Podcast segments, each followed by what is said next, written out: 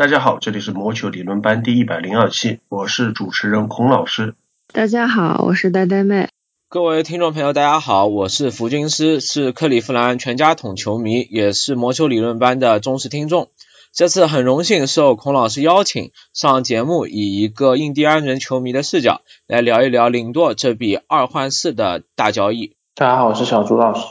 Hello，大家好，我是苗老师。大家好，我是魔老师。大家好，我是李老师。大家好，我是 Rick。大家好，我是飞董。大家好，我是腾讯体育 NFL 解说员付浩南。NHL 终于迎来开季。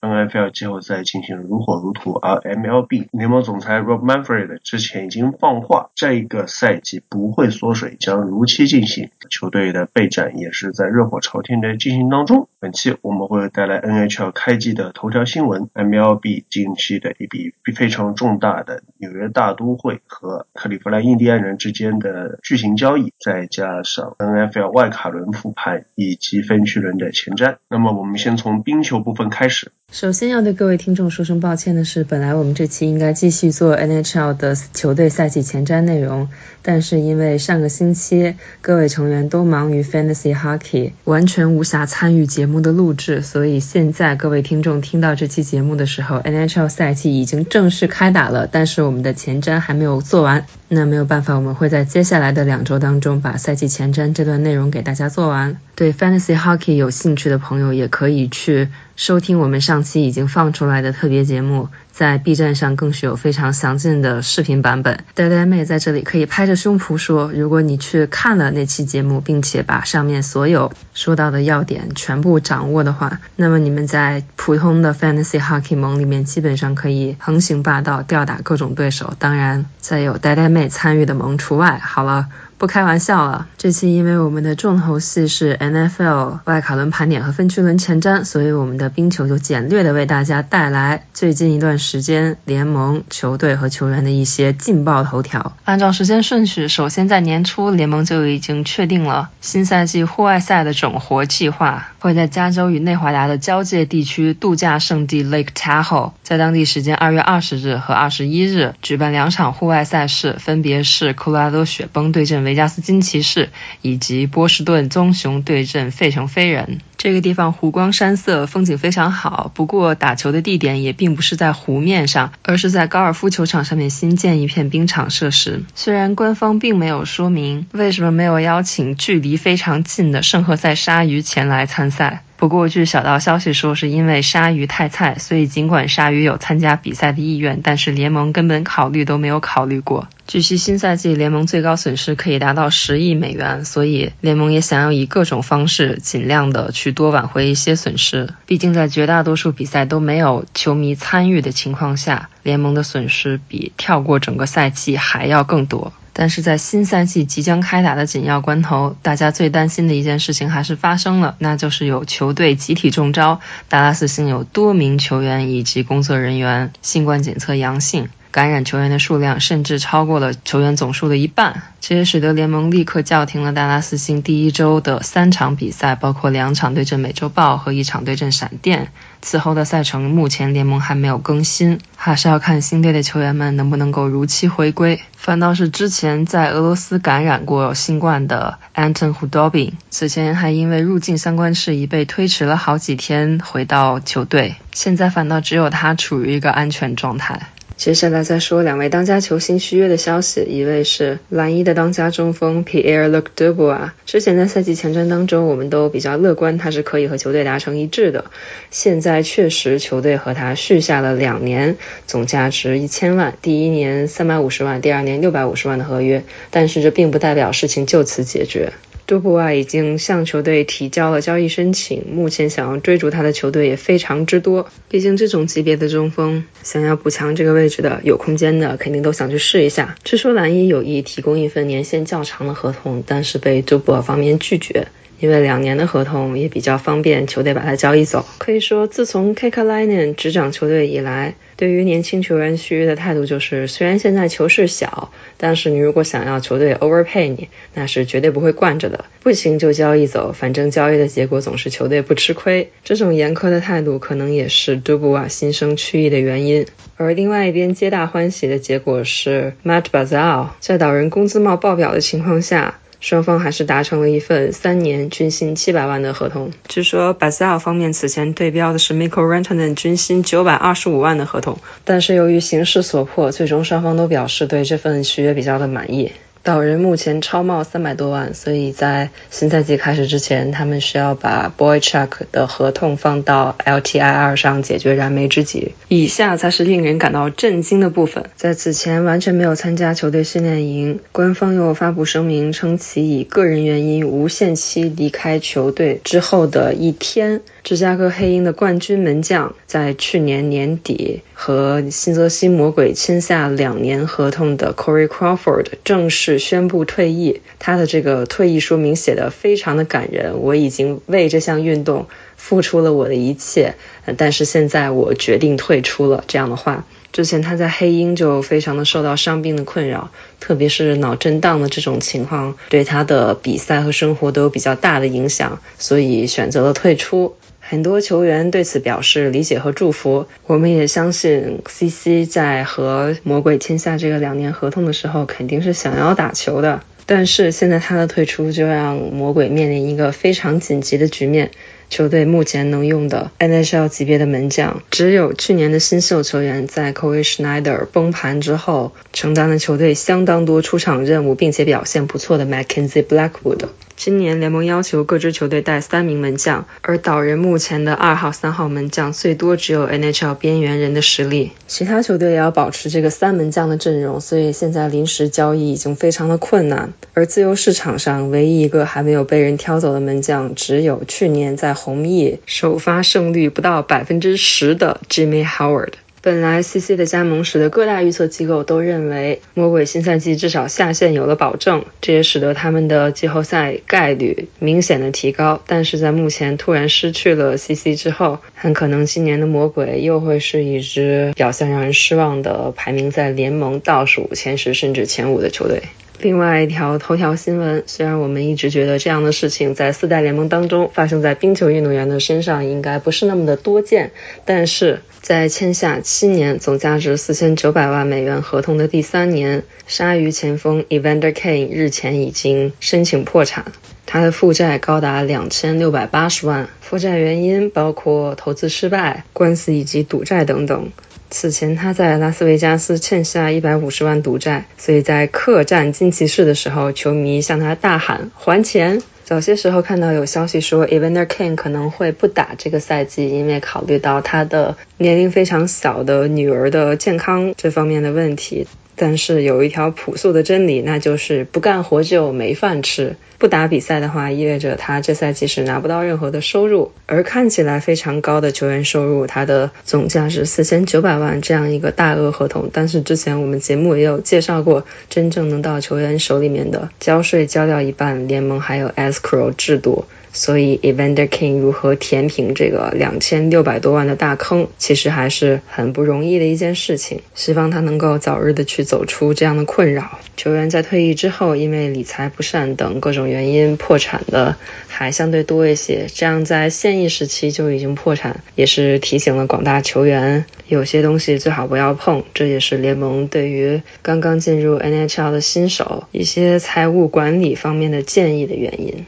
来到棒球环节，棒球环节有请克利夫兰全家桶用户傅军士第一次来理论班，给我们大家谈一谈印第安人和纽约大都会的这笔交易。克利夫兰印第安人与纽约大都会达成一笔二换四的交易，印第安人送出超级明星游击手林顿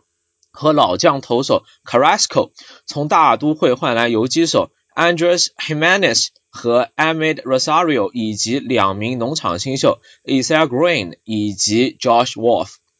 先和大家分享一个很有意思的经历吧，就是我在交易那天的早上八点一醒来，就看到各种推送社群在说什么领多尔被交易了什么的，然后我朦朦胧胧在找到底要换来什么东西。有人说这个交易的主菜是 Himanes 和 Rosario，那我当时就直接黑人问号了，因为像我们如果就只提到这两个名字，很容易第一时间联想到的其实是印第安人同分区竞争对手白袜的 Himanes 和双城的 Rosario。所以此 Himanes 和 Rosario 非彼 Himanes 和 Rosario。那么究竟此 Himanes 和 Rosario 是谁呢？按照官网新闻稿的说法，就是 Jimenez 和 Rosario 是大都会农场近十年培养出来的最好的球员。像 a m e d Rosario 是2016年大都会农场排名第一，百大排第十一，游击手排第四。Jimenez 是2018年大都会农场排名第一，百大排第五十五，游击手排第七。那一年，比如说我们比较熟悉的本垒打机器 Pete Alonso 是那一年排名第二，Jimenez 则是排名第一位的。那么简单来概括一下这两位游击手的特点，Rosario 其实比较偏向进攻，以2019赛季为例。他的赛季打击率是零点二八七，同时十五发本垒打，十九次盗垒。那么他的弱点其实也很明显，就是他的守备能力是存在一定问题的。另一个 Himenas 就是刚好反过来，他的守备能力是很强的。当然，说实话，我并没有看过他的比赛，所以他的守备能力强这一点也只是道听途说。另外，他的球探报告里其实是对他的长打能力是存疑的，但是从2020短赛季的数据来看，他能够有0.263的打击率以及四成的长打率，其实是远远高于预期的。因为对于他 power 的评价，不管是官网还是 FanGraph 都给的很低，这也是他和林多尔差距最大的地方。所以，他是否能够在打击表现上进一步上升？就像当年领多尔一样，莫名其妙 power 就往上涨，我觉得是最大的不确定因素。那么说完了两个大联盟级别的球员，再说两个小联盟农场天头 Josh Wolf 和 Isaiah Green，他们分别是2019和2020两年大都会二轮签位水平的球员。其实我本人在交易之前是完全不认识这两货的。那么有限的信息，大家其实在官网啊。绿网啊，红网都能查到，我也不赘述了。主要是这两个都是高中生选秀球员，所以等他们有机会上到大联盟，也要等到二零二三、二零二四年以后了。所以我认为，在现在这个时间点，对于他们的技术能力进行深入分析的意义也并不大。但我今天还是想聊聊他们，说什么？因为这是印第安人在向外释放的一个信号。比如说这个右投 Josh Wolf 主要是速球和曲球，诉求他十九岁的年纪就能投到九十七，那其实就可以说这样的球员是那种可以往先发培养，然后有选择性的转牛棚的那种。和他很像的一个人是印第安人在二零一九年首轮末选的 Espino，可能不是印第安人球迷的不知道这个人。他也是那种有多个球种，但是速球评分能达到七十的那种。因为你比如看现在印第安人的轮值，像什么 Bieber、Savali、Plesac，他们都不是靠速球解决打者的投手，他们的速球更多是一种配菜。所以球队是有意去培养一些有不错速球的投手的，比如说上个赛季很有名的 Karen Check，以及没有出赛的 Classic。因为速球真的是这个时代的王道，应该也说是任何时代的王道。你 Chapman 能投到三位数，那是确定的载质力。你如果全是那种技术很细腻啊，不靠球速的那种投手，是很容易崩盘的。举个例子，就是 Bieber 在上赛季季后赛的第一场直接爆炸。他爆炸背后的原因，就是因为他太过依赖他的那颗 Breaking Ball。然后季后赛对手杨基把这个球路给研究透了，你实在不行，我就赌你这颗球是坏球，我就不打，就让你过，那就没有所谓的引诱性了。你很慢的速球投到红中那边是可以直接扛出去的，就那么简单。还有一点就是外野手，印第安人在过去十年可以说在外野手方面真的是下了血本，但是一直没办法自己培养出来。像几个被寄予厚望的人，什么 Naquin Zimmer 都因为伤病水掉了，Will Benson 一直接就卡在二 A 上不来了。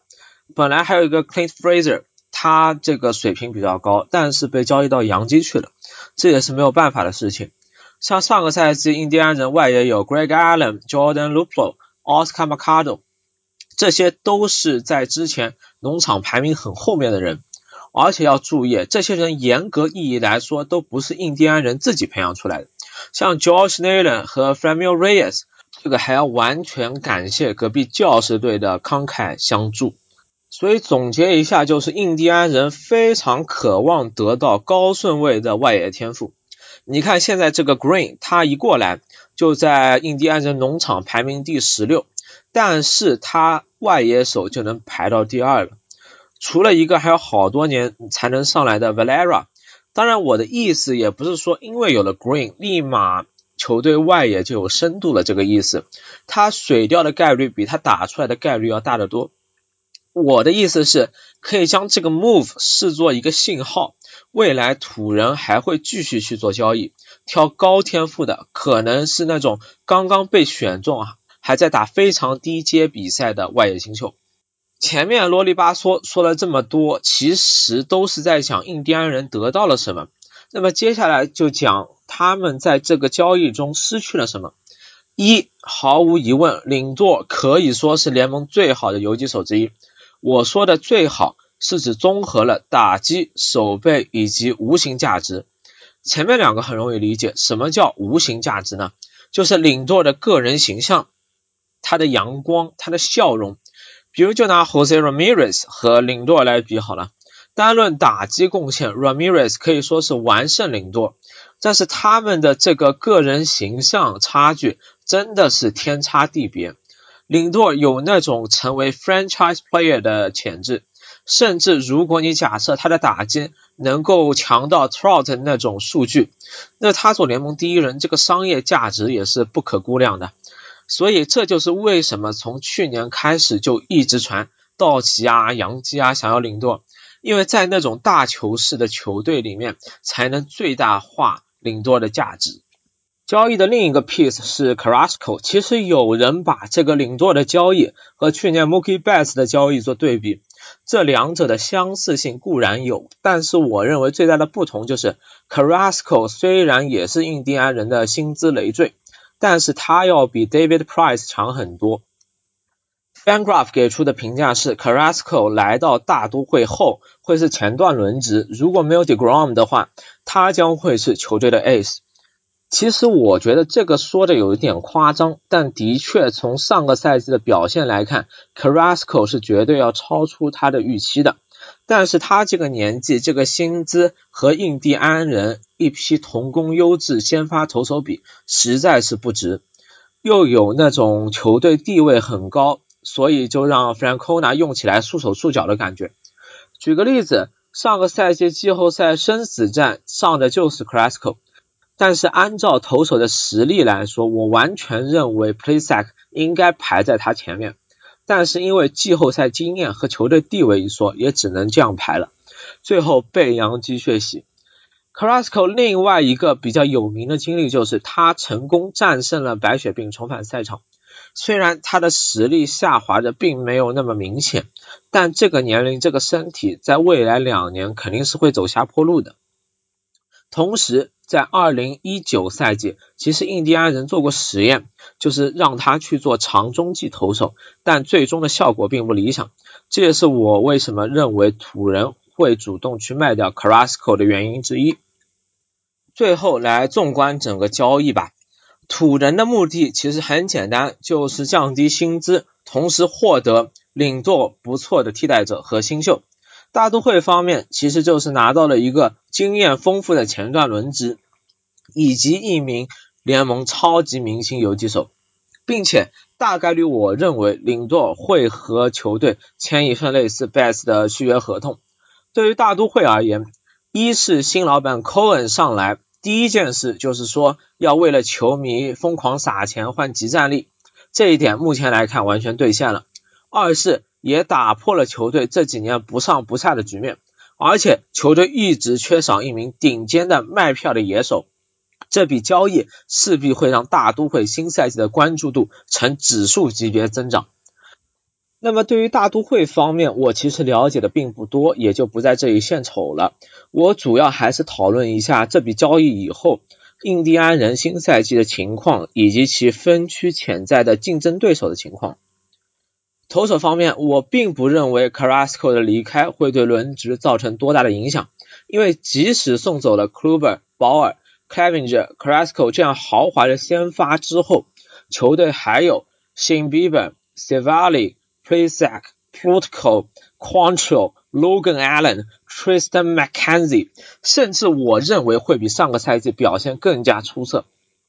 捕手方面还是 Roberto Perez，超级无敌守备型捕手，有伤病隐患，但是土人已经给他找好 backup 了，同样也是超级无敌守备型捕手。指定打击不出意外还是 Framil Reyes，上赛季球队打击表现最好的球员。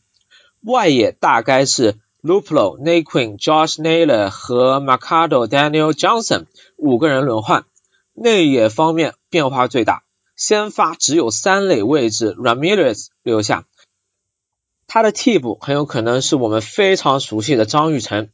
游击和二垒目前来看应该会是新来的 Rosario 和 Jimenez，但是随着赛季深入，Owen Miller。和农场第一 Nolan Jones 很有可能会被拉上来首秀。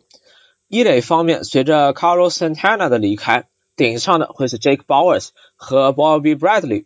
前者在2019赛季曾打出超级高光表现，也曾是百大新秀之一。在这笔交易之后，各大媒体把印第安人排在美中第三的位置，其实这也很好理解。因为纸面上他们已经失去了季后赛竞争力，但我并不这样看。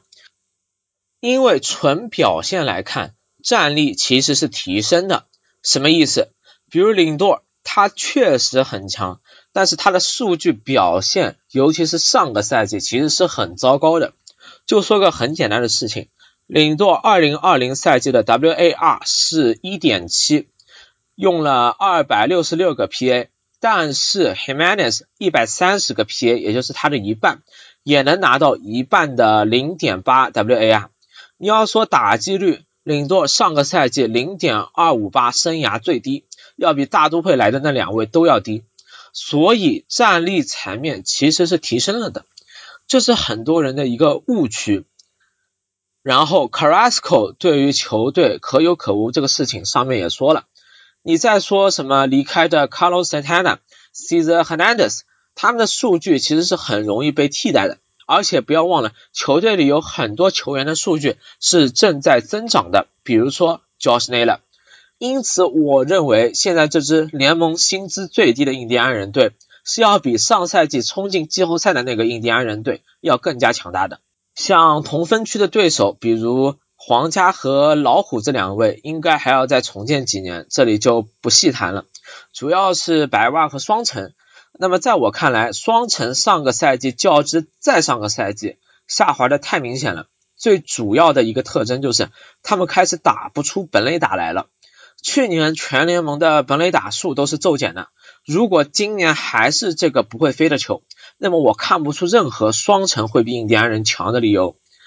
在我这里，我认为美中第一一定是白袜，他们的农场和签约策略的结合会让他们在接下来五年都具有很强的竞争力，而且我认为他们也有足够的资本，在交易截止日再去换一个 Ace 级别的投手，这样会极大程度增加他们在季后赛的战力。下赛季的美联的话，如果按照常规的五队季后赛来说的话，那么我认为美西最终会杀出两支季后赛球队，美中是白袜分区冠军，美东是光芒。唯一不确定的就是洋基和蓝鸟。我认为洋基、蓝鸟和印第安人最后的战绩会非常接近，而决出最后一张外卡席位。最后啊，从薪资方面来讲一下，因为球队在一六年那个窗口周期。花了太多冤枉钱了，加上原本就本不富裕，所以这几年会见到印第安人报复性的抠门。因为从一八年开始，其实印第安人已经完全调出冠军 contender 之列了，而且球队可以通过压榨童工获得非常不错的价值，那么何乐而不为呢？所以包括上次的 Kluber 交易，这次的领舵交易，本质都是为了省钱。所以像很多网站对于他们交易双方的战力评价进行打分，我觉得是不公平的。像 CBS 就非常离谱，给了土人 D，给了大都会 A，我觉得不至于。相反，我觉得我们只能改变我们能改变的事情。球队穷这件事情，我们作为球迷就要去接受它。那么，我们就要向什么绿帽球迷学习，向孔老师的光芒学习。这个交易的最后一个意义，就在于球队一六年的那批老臣几乎全部都被清洗干净了。也意味着印第安人一个时代的结束，所以我认为像我这样的土人球迷的这个预期就应该再相应的降低一点，别整天想什么分区第一。我觉得能打出一个什么五成左右的战绩去嘲笑一下那种土豪烂队也挺开心的。感谢傅军师的详细点评。理论班成员汤老师是大都会用户，这里我转达一下他的基本观点，作为。作为对傅军师意见的补充，在这笔交易当中，大都会没有付出 Nemo、McNeil 这样平均水准之上的技战力，然后在新秀当中有出 Ray Allen、Betty、Carl Armstrong 这样他们球队最好的新秀。考虑到大都会付出的筹码，唐老师认为大都会在这方面来说是不亏的。但与此同时，送走了 Rosario Jimenez 两名游击手，那么大都会在游击手方面自然是没有任何的深度的，所以。领舵来了以后是必然要续约的，不续约以后大都会今后的游击手就是一个洞。不过我个人觉得大都会要续约领豆其实还是有些夯的，因为大都会的薪资状况并不是很理想。呃，球队里面一些球员该绑长约的要绑长约啊，如果领豆也是用一个符合他身价的合同，比方说十年三亿这样的水平，肯定是在接下来的时候啊，大都会要预备好球队的薪资突破奢侈税线。而与此同时，芝加哥白袜也是进行了补强，三年或者说四年五千四百万美元的合同，把奥克兰运动家的终结者 Liam Hendricks 招揽至麾下。啊，为什么说这个合同是三年或者是四年呢？啊，它是这样的，就是前三年是三千九百万美元，剩下来的一千五百万美元，如果球队要 Hendricks 投在第四年的话，那他就是第四年的薪水。如果球队不要，拒绝执行这个 option，这一千五百万还是得付啊，只不过这一千五百万就不是在正常的第四年作为薪资的形式一年支付，而是而是采用以递延支付啊。那这种合同签订方式，老实说还是比较新奇的。相比于这个合同的薪资架构来说啊，这笔签约本身就并不是那么令人惊讶，因为白袜在这个休赛期他们流失了。自由球员的终结者 Alex Colomay，加上球队过去一直是孜孜不倦的补强，二零二零赛季终于打出了成绩。那在新的赛季肯定是要争取美中的同名双城和印第安人掰掰手腕。在这种情况下，他们肯定是需要去签下一名终结者，最后这个终结者找上了奥克兰运动家，无力留下的 Hendricks 并不奇怪。但是从投手实力上来说，Hendricks 是不是对 Alex Colome 的一个升级，这个还是有待观察的。Colomay 在2020赛季有限的样本里面投的是非常的好，Hendricks 是不是能够比 Colome 投的更出色啊？这个我是持一定的怀疑态度，或者说这个不是一个很打包票的事情。换言之，我是认为这个合同还是有。一定风险，但是对于百万来说，在这个时期做出这样的投入啊，承担这样的风险也是理所应当。来到橄榄球环节，这一周呢，我们会对 NFL 二零二零赛季季后赛的外卡轮六场比赛进行复盘，然后前瞻一下分区轮复盘。上来的话呢，我们理论班要点评一下成绩啊，在前一轮的我们有七位老师：朱老师、喵老师、魔老师、呆呆妹、谷老师。再加上两位嘉宾大少和傅老师对六场外卡轮的比赛猜胜负，那么猜出来的结果呢，没有全对的。朱老师是六场里面中了五场啊，唯一一场没猜中的是钢人和布朗的这一场。戴老师是猜中了四场比赛啊，他猜错的是海鹰输给公羊的那场啊，还有钢人那场。其他几位老师呢都是六中三。总的算了一下，整体的这个预测准确率啊是五十七点一四百分比，这是什么成绩啊？我这个主持人我都忍不住吐槽一下本节目的水平了，你们这个简直是连大盘都不一定跑得赢好吗？就是随便找一些路人橄榄球球迷去预测一下，我觉得大概也能有这个准确率，哪怕是把。冈仁布朗这个坑爹的比赛给拿掉，这准确率也只有六十八点五七，太菜了。所以呢，这样子的话呢，自罚一下啊。有几位猜的比较离谱的出来挨打，大多数人是挨打一下，但是还要发个小红花。那么朱老师啊，你对你这个预测成绩啊，这个准确率啊，尤其是只有你看好公羊啊，你对这个预测成绩来发表一下感想。看了那么多年球，橄榄球应该是最难预测的东西，反过来讲，应该是最讲运气的一种预测吧。所以我觉得，在座各位老师其实都是 有自己的角度去分析每场比赛，并没有说预测对错就决定了啊每个人的分析是不是准确。其实，呃，对于我来讲，我也是更多的就是可能外卡周运气好了一些，很有可能下一周，比如这周我可能会预测海盗赢啊，但是到时候。呃，圣徒也有机会，但是我只能说海盗赢的概率会更高一点。就是这种话，这种其实都非常主观啊，讲不清楚啊。其实每一周大家都是踩着石头过河，所以我觉得，呃，全且把这一周的呃胜果当成一个运气吧啊。然后包括这个喜力哥发挥这么好，大家也没有想到啊，所以我觉得看球看得开心就好。准确率只有六中三的啊，这五个人也不挨个点名了，就是挑喵老师出来。就是喵老师呢，其实本来是有机会六中四的，泰坦和乌鸦这一场，这确实比较难猜。喵老师这场是猜中了，不过呢，在海盗和华盛顿这场里面呢，喵老师很离奇的啊，七个人当中唯一是压了华盛顿的。哎，你来谈谈当时压华盛顿的原因。这六场比赛吧，几乎是每一场比赛都是打到了最后，都是有悬念的。所以说季后赛真的很难说。哪支球队就更有优势？只能说有些球队，呃，优势有一些，但是优势确实是并不明显啊。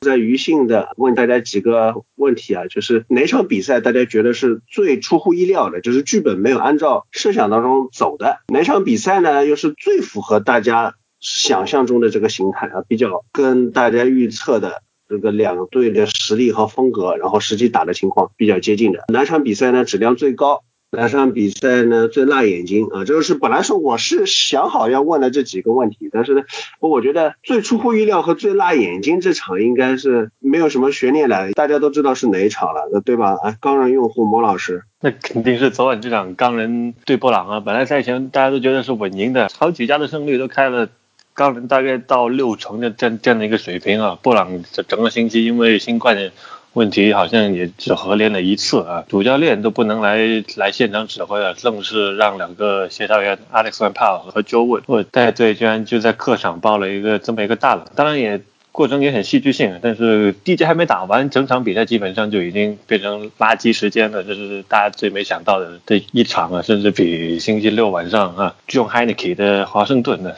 来的都要难看。最符合预期的比赛啊，或者说打的质量最高的比赛，我我先提名一个，我不知道各位同意不同意啊？我觉得就第一场比赛，小马客场打比尔这场，应该和我们节目里面大家想的内容差不多吧？比尔和小马这场，主要是一方面是比尔，大家可能会觉得这是一支本赛季发挥很好，然后四分卫进步很大，但是缺乏季后赛经验的球队。那么另一边是一个其实是一种比较磕磕绊绊的。方式进入季后赛的小马，而且有一个经验比较丰富的老将来坐镇。那尽管比赛打到前面，其实我是觉得大家会比较期待这样一个对攻，但是他没有说表现出一个质量比较高的对攻形式，反倒是比赛到了收官阶段，比尔这边呢开始犯一些。就是只能说是在 play calling 上的一些错误，然后小马这边呢效率很高，但是最后就是得势不得分，所以这场比赛下来的话，大家会感觉这场比赛好像是一场大家希望看到的比赛，但是整个过程以及最后这个结果又好像是一种就是大家稍微有一点点惊喜，但是又感觉也是很合理的方式去走到一个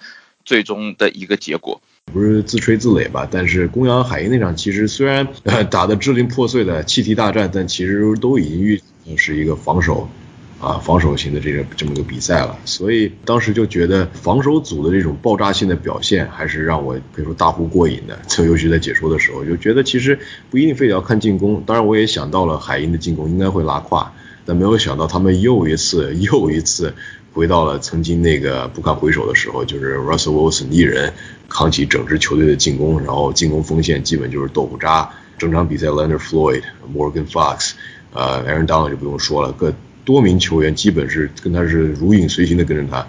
所以我就觉得那场比赛虽然最后还是分差拉的拉开了公羊，但是整个防守的质量来说是非常高的，对抗性也很强，就可以算是一个比较典型的这种国西的这种呃比赛。当然有很多人说看的比较沉闷怎么样，但是其实如果喜欢 old school football 的那个朋友们，其实也可能还是会欣赏这样的比赛，就是高对抗性，防守很强悍。啊，虽然进攻确实得分并不是很多，但是也有一些让人眼前一亮的一些球，比如说 Cooper Cup 在空中强行把一个可以算是基本是稳送超节的一球，呃，给夺了过来。还有就是 Russell Wilson 自己变魔术一样，掏出口袋之后掉一个球给 DK 跑了个五十多码，所以还是有很多亮点的。而且相信赛后看 DBVS wide receiver 的这个啊外接手和脚位对位的集锦，Ramsey 和 DK 的对位以及。Troy Hill 和 Darius Williams 跟 Tyler Lockett 的对位应该会比较有意思。那么好，我们刚才先是提纲挈领一下，给大家热热身，进入一下状态。那么挨个对六场比赛做一下复盘。先说美联小马比尔这场，吴老师今天没来，他抱怨。联盟老是亏待比尔啊，放到两点多钟，我也是只看了下半场。这场比赛啊，刚才已经简单提到了，应该算是打的比较给大家一些惊喜的比赛。那朱老师你怎么看比赛的过程？这场比赛非常可惜，这场比赛双方几乎是比较罕见的一场季后赛，一场 NFL 比赛，被打出如此均衡的一个一个结果。这个结果体现在我昨天去直播里提到的高阶数据上。双方的整体的进攻效率是一模一样啊，双方的四分位的进四分位的传球效率是一模一样啊，在这样一个情况下，这场比赛最后小马惜败可以说是非常可惜的啊。我觉得小马这场比赛有非常多的机会来去来打平比赛，甚至拿下比赛的胜利啊。从上半场来看，小马有两次 drive 最后都啊非常遗憾的未果。小马在开场阶段。啊，首先祭出了他们的双近端锋阵型啊，连续的通过呃散弹枪下下的跑球和近端锋的这样一个路线的组合，持续的推进。但是到端区前，我们发现比尔这场比赛对小马的上前瞻时提到的这个 T Y Holden 这样一个小马可以说是唯一比较可靠的一个三道路线跑动的一个杀器，进行了一个比较成功的包夹吧。经常用安全位 Mike Hyde 在前区游曳，然后让身区安全位去补 T Y Hilton，导致了小马队在上半场一开始就。想拿出这个大杀招，两次转换都没有打成，只能连续的以任意球啊，甚至是这个三道转换失败为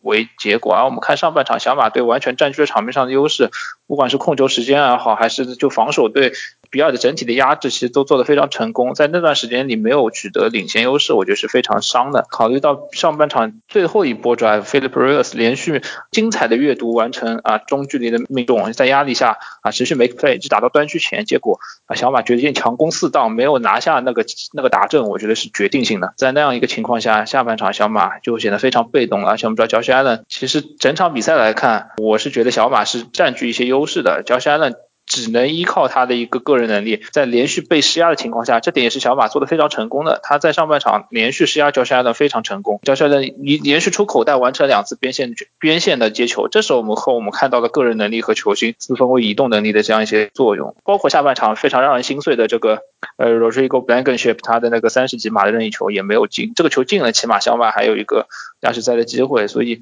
从这个角度上来讲，小马队的一些精彩的战术在上半场打完了，可能以至于到第四节最后时刻，小马队的攻坚能力的不足体现出来。我觉得大河其实生涯到现在为止，虽然是一个经验非常丰富的一个见惯大场面的。可以说是名人堂级别的四分卫啊，但是他依然很少拿出像现在这场比赛那样，全场几乎没有什么啊明显失误决定，然后也没有拖累球队的这样一场比赛，我觉得其实是比较不容易的。在四分卫发挥接近可以说是打个七八十分这样的一场比赛，小马的地面进攻还可以的情况下，防守持续施压到位的情况下啊，依然这样惜败给比尔，我觉得其实相比较可能被比尔血虐来讲，是一个更加让人。啊，难以接受的结果吧，啊，就是我从小马的角度去讲这场比赛，啊，当然乔沙伦依然体现出了他在本赛季 MVP caliber 的这样一个表现，呃，我觉得比尔的火力在第二周碰到乌鸦的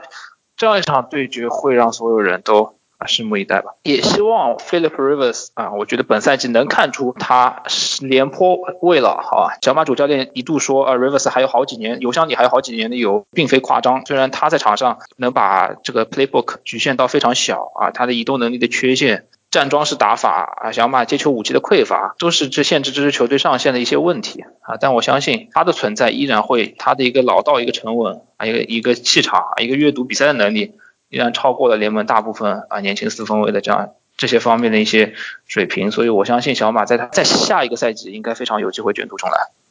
别的就不说，就那个波月制造那个吊球。啊，裁判能不颠覆原判，我也是服了。我觉得那个证据非常确凿，确实，呃，看回放才能看得出来，帕斯卡尔起身之后，球才被拽出来。我觉得从多个角度看了回放之后，这个证据都非常确凿，应该是一个颠覆原判的。裁判是维持原判。当然，最后小马没有打成。不过，比尔如果以这种形式输球的话，因为这一球输球的话，感觉会成为可能二十一世纪最呃最狠的一个黑哨，或者最冤的一个呃这么一桩事儿。当时还记得很清楚，五点钟出呃到演播室的时候，正好天宇出来。跟大家简单聊了一下，我们俩都是摇摇头唏嘘，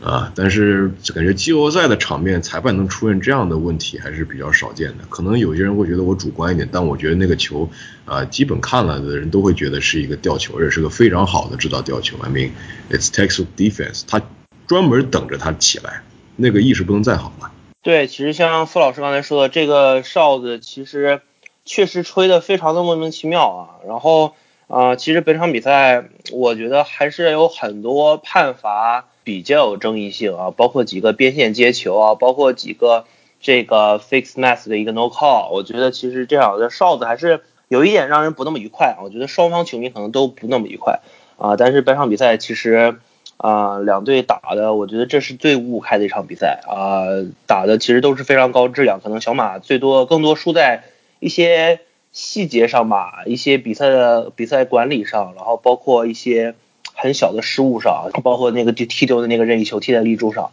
啊，包括一个莫名其妙的一个死挡啊，包括最后非常离奇的一个时间管理和和一个战术安排啊，最后啊这场比赛没有我们赛前预料的这么一边倒啊，但是啊我觉得比尔获胜还是展现了他们的。一些实力啊，但是如果他们带着这场比赛的状态再去打乌鸦的话，我觉得其实对他们来说还是比较难的。我觉得这场比赛比尔还是没有发挥出来我们预想中的一些实力吧。我补充一个。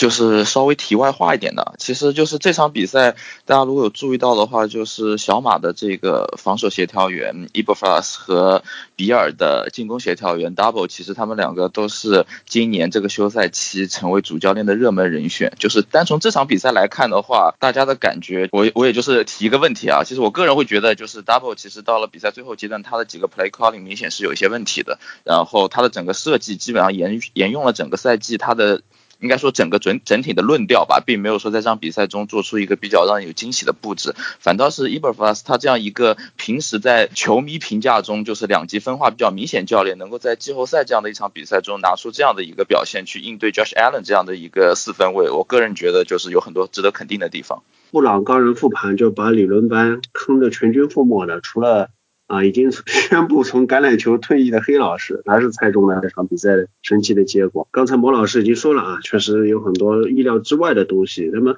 我这里从球迷这边啊，我微博上啊，各种球迷群里面啊，看大家的反应，我这里提了两个问题问问莫老师。呃，第一个问题是，如果啊，就是又来如果了，大家都喜欢说如果，如果。开场没有这么一个离奇的 snap 比赛，莫老师你觉得会不会变得不一样？第二个问题是，就哪怕考虑到前面挖了这么一个坑，呃，球队后面在填坑方面，在一些应对和调整方面，你觉得做的够不够好？没有 Mackie Pansy 那个这么离谱的 high snap，这场比赛的走向完全会不一样。在第一节挖了一个这么大的天坑之后，我觉得起码在第二节到第三节打完。这这两节时间里面，我觉得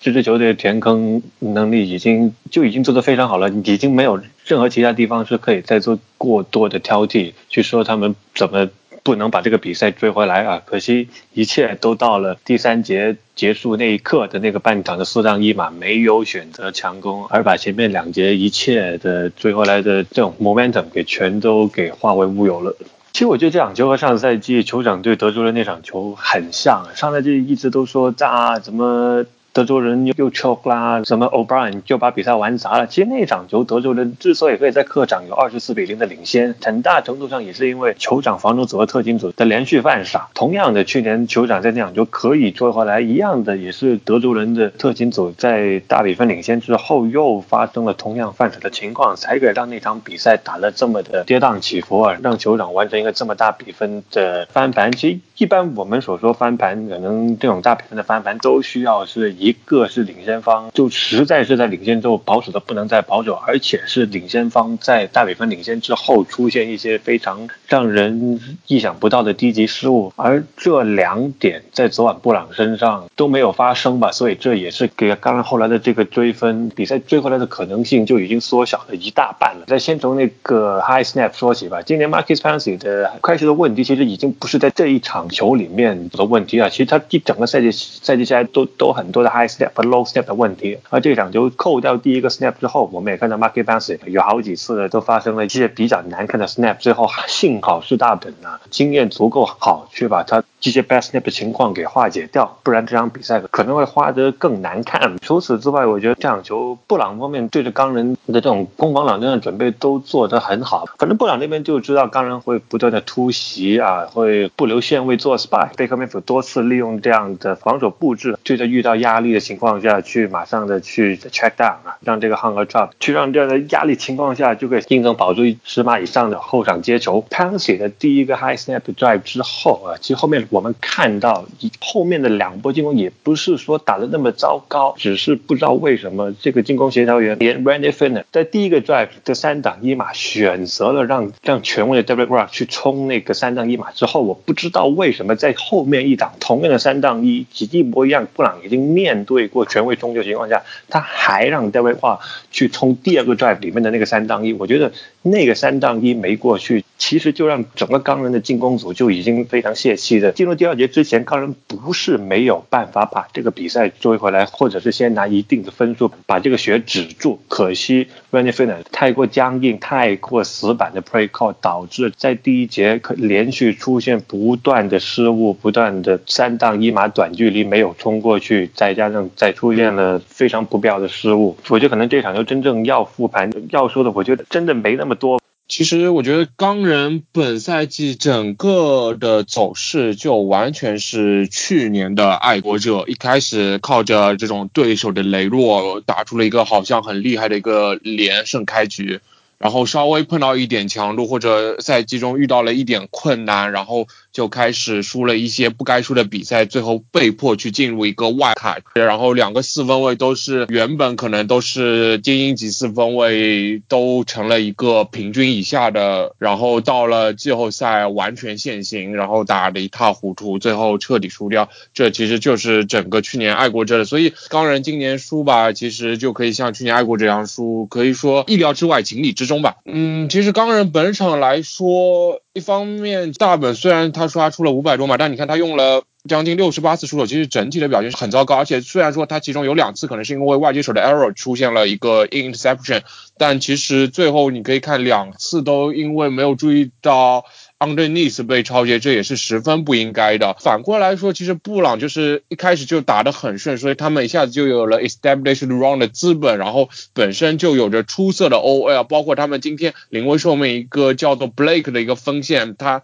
球队官网都甚至没有他的头像图，也帮助布朗完成了地面上的一个冲跑。就这样，但布朗在其实犯了很多次不错误，包括很多短距离射门，包括 Baker Mayfield 最后还错掉了一个 Landry 一个轻松的 slant。路线，所以说布朗今天其实很多次都几乎要拉垮，但实在是前面的差距太大，所以对整个走势无关痛痒。而反过来钢人最后其实那个气体，我也是说他的那个问题实在太奇怪了，为什么那个四档以这么好的距离不去强打呢？而且最后布朗当时我也说 establish run 已经开始拖不了时间了，然后不没 Baker Mayfield 直接两个传球，直接从气体接球的位置直接两个传球就回到钢人气的位置，所以说这种选择简直是一塌。糊涂，这场其实还有很多问题。说多说一点私货吧，区别于去年，Tom Brady 已经要成为了 FA 大本，明年还有四十亿 M 的 Cap hit，这其实对于钢人来说也是一个会有很大的压力。而对于布朗来说，他们之后阵容会不断的完整，我觉得之后可能还是有一点点冲突了吧。下一场乌鸦和泰坦的这场比赛，当时预测的时候呢，朱老师、喵老师和呆呆妹三位是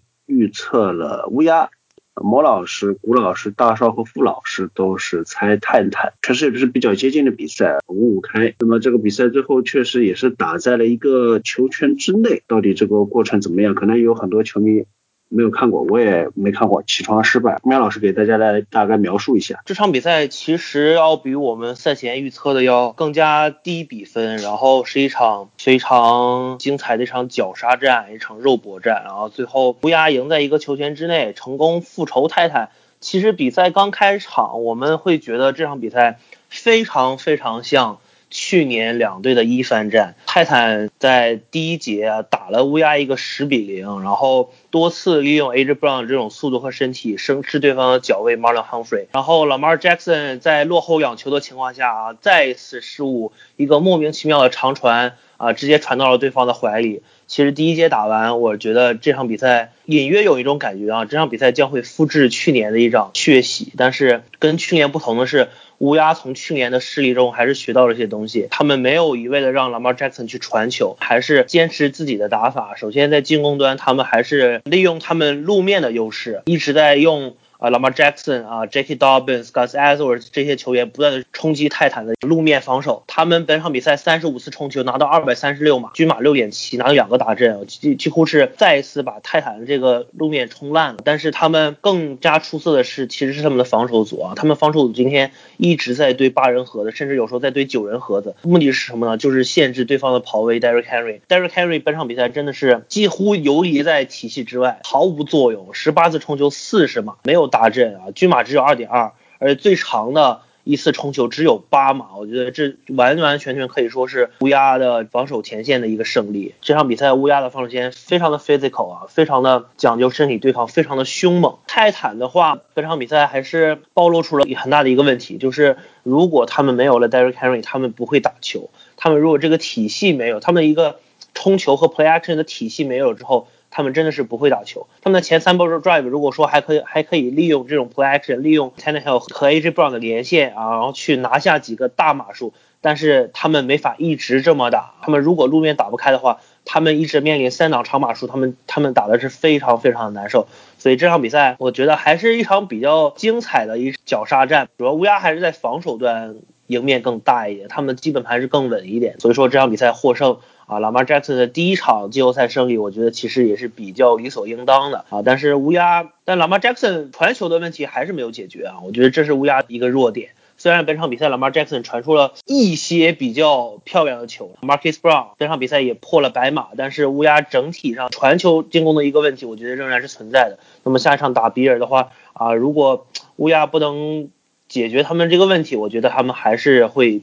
比较头疼。同意苗老师的说法，就是其实乌鸦的防守是整个整场比赛他们最大的亮点，可以说是他们的地面进攻已经是他们一贯的配方了。之前打钢人的比赛也是把钢人的防守组给冲成了筛子，而这场比赛也是用通过地面进攻来大量的控制球权时间以及那个。呃，消耗泰坦的那个前线的这个体能，所以他们打的是很标准那种 old school football，当然也是被迫的，因为确实老马尔的这个传球不稳定，以及他的这个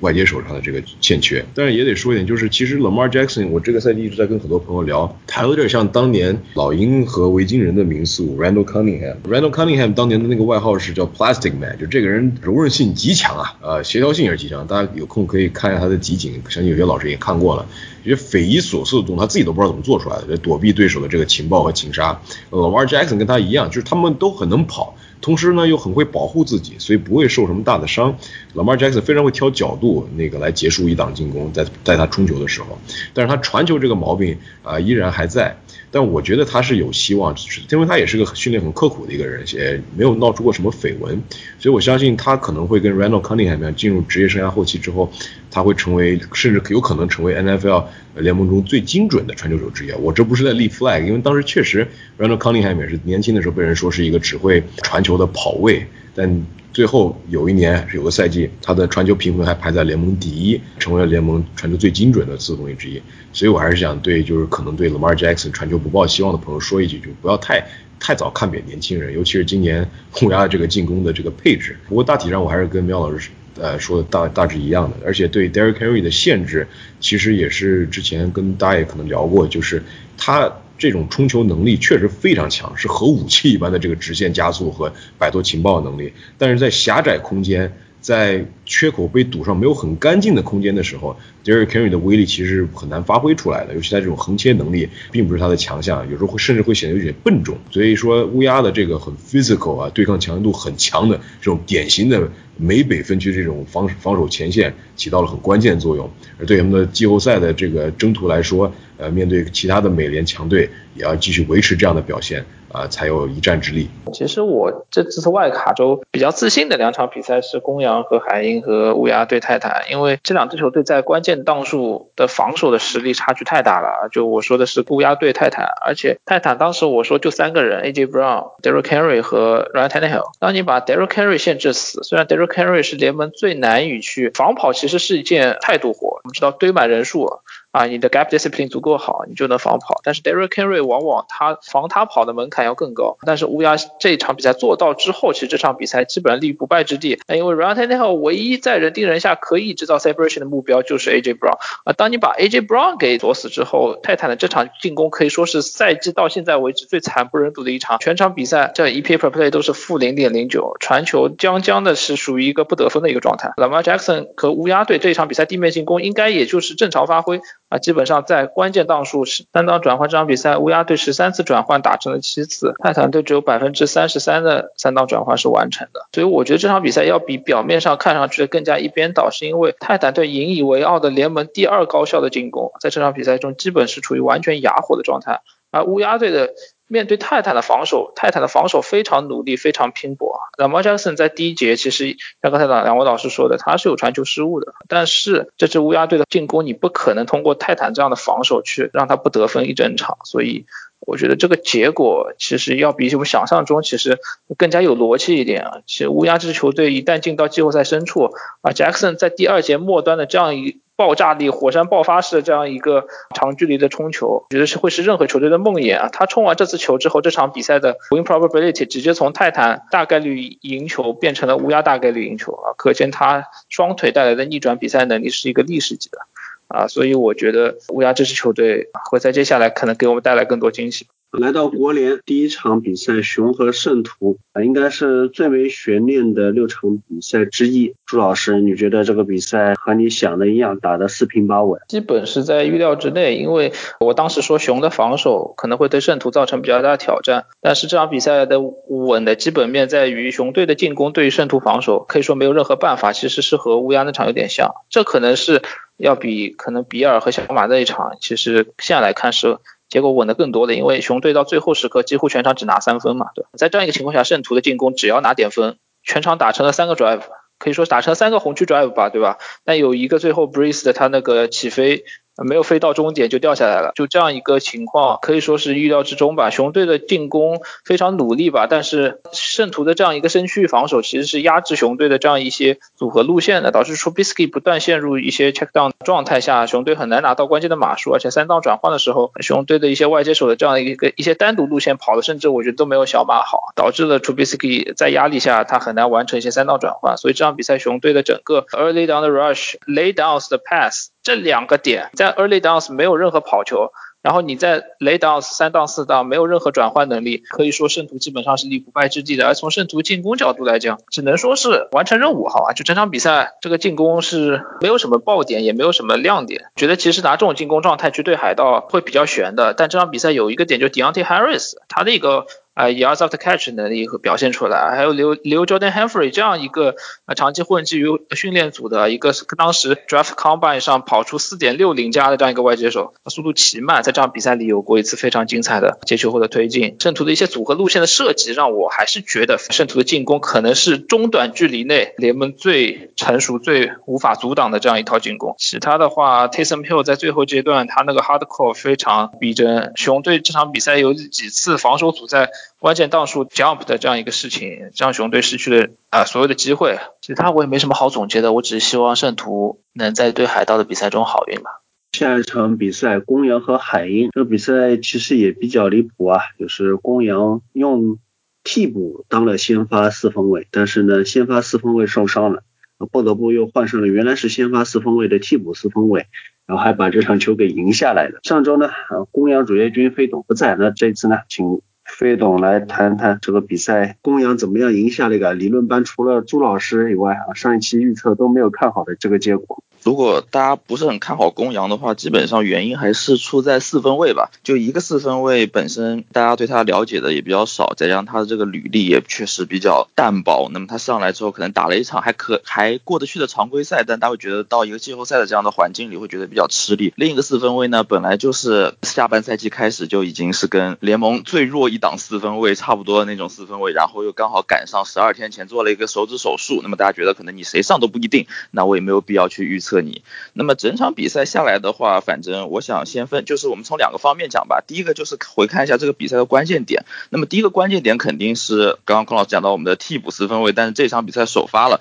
Wolford。那么他的这个受伤，他这个受伤本身是一个比较，应该说是一个比较意外，发生在第一节的比还有五六分钟的时候。但其实这个受伤整体上来讲，你也不能怪对手可能撞击撞击你的头盔比较凶狠，而是说作为主教练，你需要在一些这样的一个。比较特殊的环境下，这样的一个比较困难的这个四分位的一个阵容深度的情况下去做一些保护四分位的一些 play call，那么最终来讲呢，就是 Wolf 的受伤了，然后他也就下去了。那这场比赛上了救护车，去了医院，然后又回了更衣室，整体上没有大伤，但是对公羊的整体来讲，他这个 game plan 出了一个非常大的问题，当然需要说你去重新做，重新去思考，回到原本的那一套。因为虽然整场整个礼拜啊，公羊一直在做一个事情，就是说放烟雾弹，说哎呀，我也没想。好谁来先发，或者说，哎呀，到时候我们要在周六比赛前决定。但其实赛后 s h a McVay 采访的时候就说，其实我们上周已经确定谁是先发了，但是就那么一说。那所以说，那么整一个一周下来，那么公羊可能在训练的时候，针对整个进攻锋线的移动，针对一些路线的选择，一些比如说 quick game 的一些 concept plan，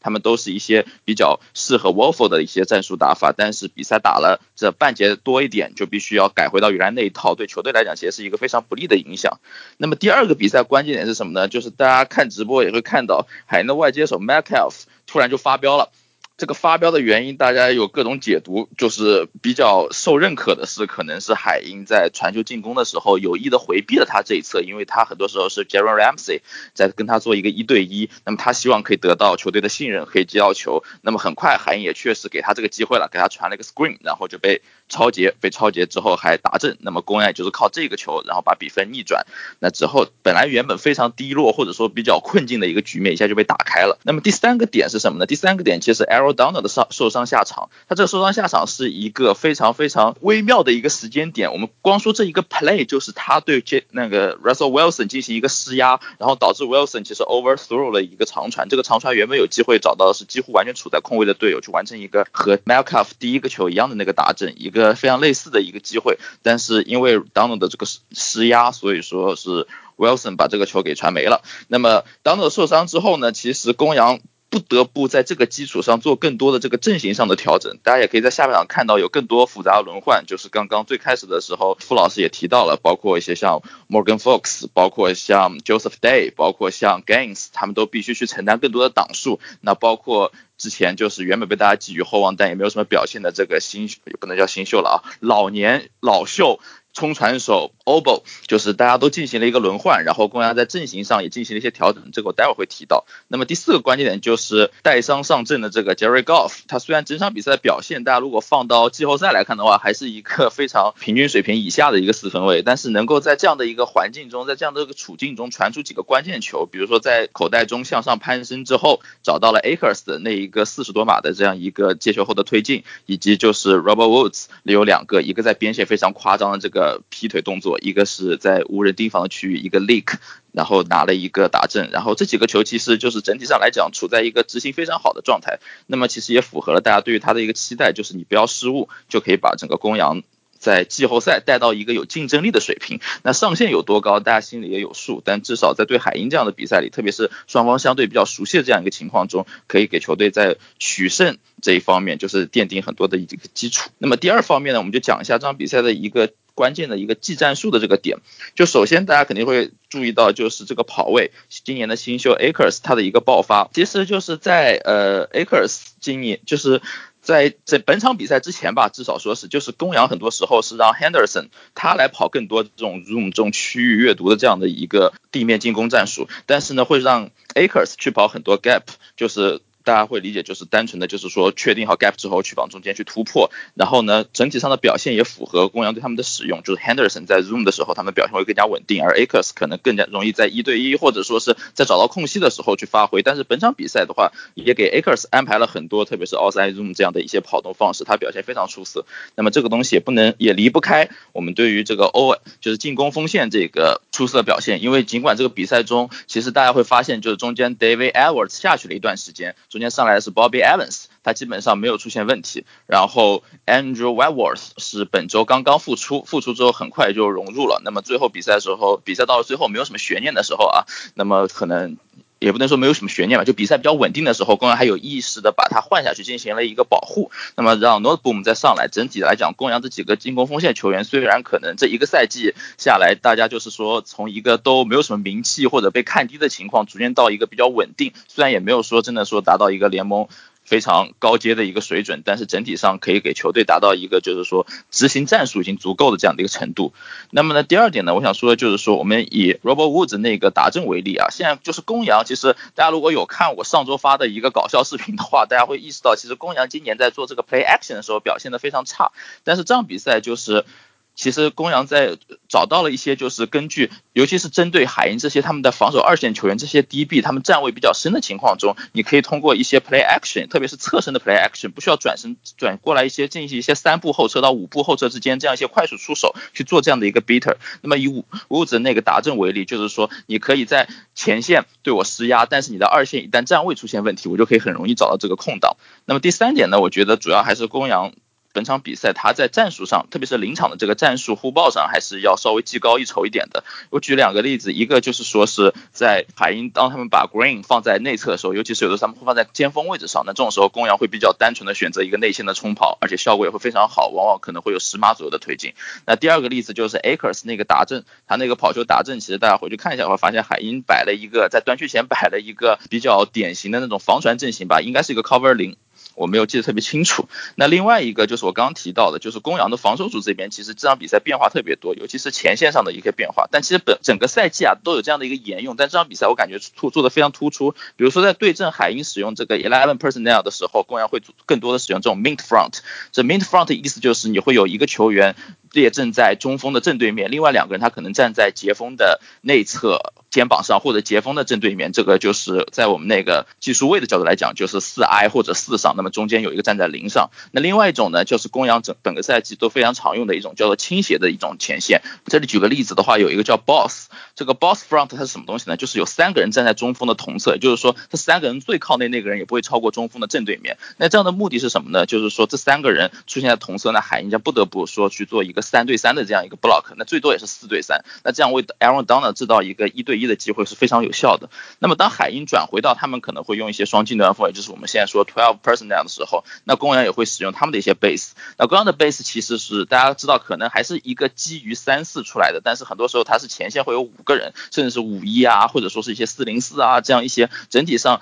看起来非常稳定而且非常均衡的一个前线施压状态。那么刚刚也提到，就是前线的深度，这场比赛下来，就是说尽管 Aaron Donald 受伤之后离场之后，但还是有办法进行一些轮换。这些轮换帮助前线轮换稳定的使用四人到五人的这些冲传，可以帮助什么呢？不就是帮助整个 box 减压？因为大家知道公羊这个线位阵容没有那么强，而且呢，海鹰本场比赛也没有说专门针对这个所谓中距离去进行一些设计和打击。所以说整场比赛公羊可以比较开心的摆出一些就那种 light box，让你海鹰去在一些就是要跑或者不要跑的这样的一些选择中进行一个纠结。那么最终海鹰也没有把握住这样的机会。那更多时候就这样，公羊也可以把自己的精力投入到二线。那么在二线，那大家也看到了，就是说可能在一对一，或者说是甚至说二对一，因为公羊比较喜欢的就是在对阵 Russell Wilson 的时候，他们的公式其实就是一个 two high safety，就是两个安全位站开，然后同时放一些比较 soft room，可能是一些 cover four、cover six 这种，然后尽可能减减少那些比较明显的一对一。也就是说，你可能看起来就算是 Jalen Ramsey，他一对一对上了 Metcalf，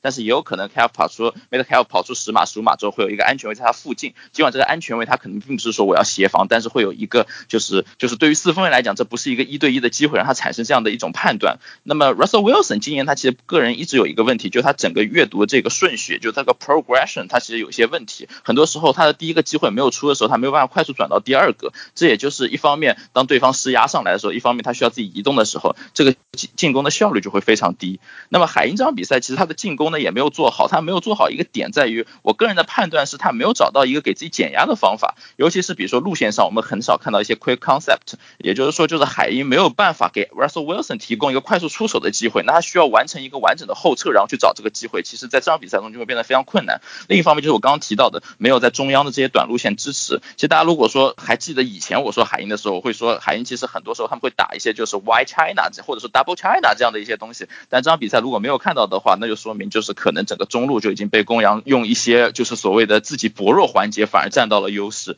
那另一方面就是大家一直在整个赛季都有一些诟病的就是接球手之间的关联，尽管我们说海鹰有 Metcalf，海鹰有这个 Lock 但是这场比赛下来你们也没有看到一些什么 Post Well 啊这样的组合，也没有看到一些 Caesar 这样的组合。那最终结果就是好像大家都在单兵作战，那么单兵作战其实反而是公羊的二线比较愿意看到的问题。那最后，由于整个可能说 match up 也不是很行，然后 play calling 也没有很好，比赛比到最后，海鹰就是在自己的一些原则问题上也没有做到一个应有的这个季后赛成熟球队应该做到的点。比如说，我印象中就有一个就是三挡三码，然后当时面对的是一个非常非常轻的一个 box，几乎就没有什么人在，但是也没有说考虑去跑一跑，直接叫了个 mash，然后这个球就非常不了了之的结束了。那么整体上来讲呢，海鹰这场比赛其实暴露出了更多问题，我认我个人会感觉还是一个能力上的问题，尤其是大家也在比赛中一直调侃的，就是 Jamal Adams，他作为指数为两个首轮签过来，然后还要进入 Pro Bowl，要进入 All Pro 二阵的一个防守球员，但是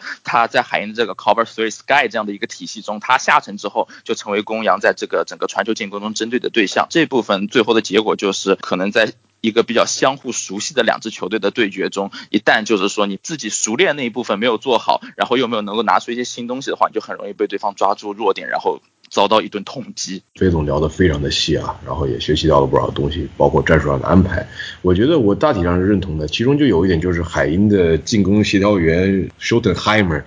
真的是被完爆啊。其实。当时就是海鹰刚开始的时候，因为防守的糟糕表现，Ken Norton Jr. 被人说可能要被开除了，怎么？反而是到赛季后半段，防守一下子就起来了，那个冲传的压力甚至有那么当年那么 LOB 时代的那么点影子。当然没有，肯定不能跟 Cliff Avril 和 Michael Bennett 在的那个时候比。反而进攻陷入了一个非常便秘的状态，就又变成了 Russell Wilson 大包大揽。啊，D.K. 找不到空间，无法摆脱这种有对抗性，然后那个同时灵活性也很强、经验丰富的脚位。但其实他们没有去更多找他要 lucky，我是非常意外的。因为其实，在这种情况下，对抗一旦上来了，然后也知道对手的脚位都是很会卡身位，都非常老辣的这些脚位。其实应该多找 Tyler Luckey，因为 Lockett 这种灵活性，这种在线上一启动就可以摆脱对手的能力，在季后赛这种需要你打中距离啊，需要你打短传，就像费总刚刚说的这种情况下是非常有用的。但他没有这么打。然后那一个屏风短传呢，我只能说 Darius Williams，my man，今年我非常喜欢的一名球员啊，很被低估。而且做了很多功课，他每场比赛之前敢都下做足了功课，所以他每次场比赛都会打出亮眼的表现。无论是在关键的档数破坏对手的传球，还是最后闪身出来超截对手，都有这样的表现。那那一球呢，就是很典型，这个赛季可以对他来说是一个完美的缩影。他一球第一时间认出来这是一个屏风短传，然后可以说是早于 Russell Wilson 出手之前，他就已经开始启动 break towards the ball，超截之后一路直达不断去打阵。这就是我们说的赛前做下足了准备，哪怕你是个落呃落选秀，闪光的机机会也会来。那球甚至让人想起了 Mark Malcolm Butler。但又说回来，Aaron Donald 离开之后，可能是联盟最有深度的防守线站了出来。Great Games、Sebastian Joseph Day、Morgan Fox、Morgan Fox 最后一个再见情杀好像就是他拿的，包括刚刚飞总说的 Oko，还有 Leonard Floyd，整场比赛我感觉我感觉要成了 Russell Wilson 的噩梦了，真的是每一球都是贴着他。每一球都感觉就为他进行施压。那这样的一个进攻锋线的表现显然是不合格的。但不光是进攻锋线，他们的防守线啊，整场比赛表现的也是有很多让人诟病的地方。第一，太多错失情报了，有几球其实 Cam Akers 跑出来是他跑得很凶，那场比赛甚至跑出了当年巅峰的时候他格里的感觉。顶顶着多人往前硬拱，就应该有这种 physical 的态度啊！作为一个顶替上来的二号跑位，但是你作为海鹰队这个前线，今年也是防跑排在联盟前五，擒杀数排在呃可能没有前五吧，但是下半程表现确实很棒。然后擒杀数排在联盟前呃前五的这么个球队，缺口堵不上，而且他们的学名二了 KJ Wright 和 Bobby Wagner 再怎么强，也不可能靠他们俩疲于奔命，不停的覆盖多个区域去堵缺口去拦截。当然，他们的发挥也有一定的呃下滑。其实这场比赛并没有我想中那么好。然后就 Jamal Adams Jamal Adams 其实上半场打的是非常的呃，就是积极也主动的，多次破坏传球，拦截的时候也非常的凶狠，有几次破坏时候就是靠他的情报把球给撞掉的。但进入下半场，其实旁边的 Quadri Dix 值得提的是，他也是德州大学的，跟 Cam Akers 应该是校友，然后也是 Earl Thomas 曾经也是呃德州大学的啊。他其实打的比 Jamal Adams 我感觉下半场会好一些。那么回到最后的话题，就是公羊队在下半场，在一个僵局的情况下，海鹰队没有做出调整的情况下，是公羊队啊掌握了比赛的这个节奏，是他们掌握了主主动权。那他们赢得比赛也是无可厚非。包括 Jared Goff 顶着右手大拇指不能发力的这个伤情，还能传出很精准的球给 Robert Woods，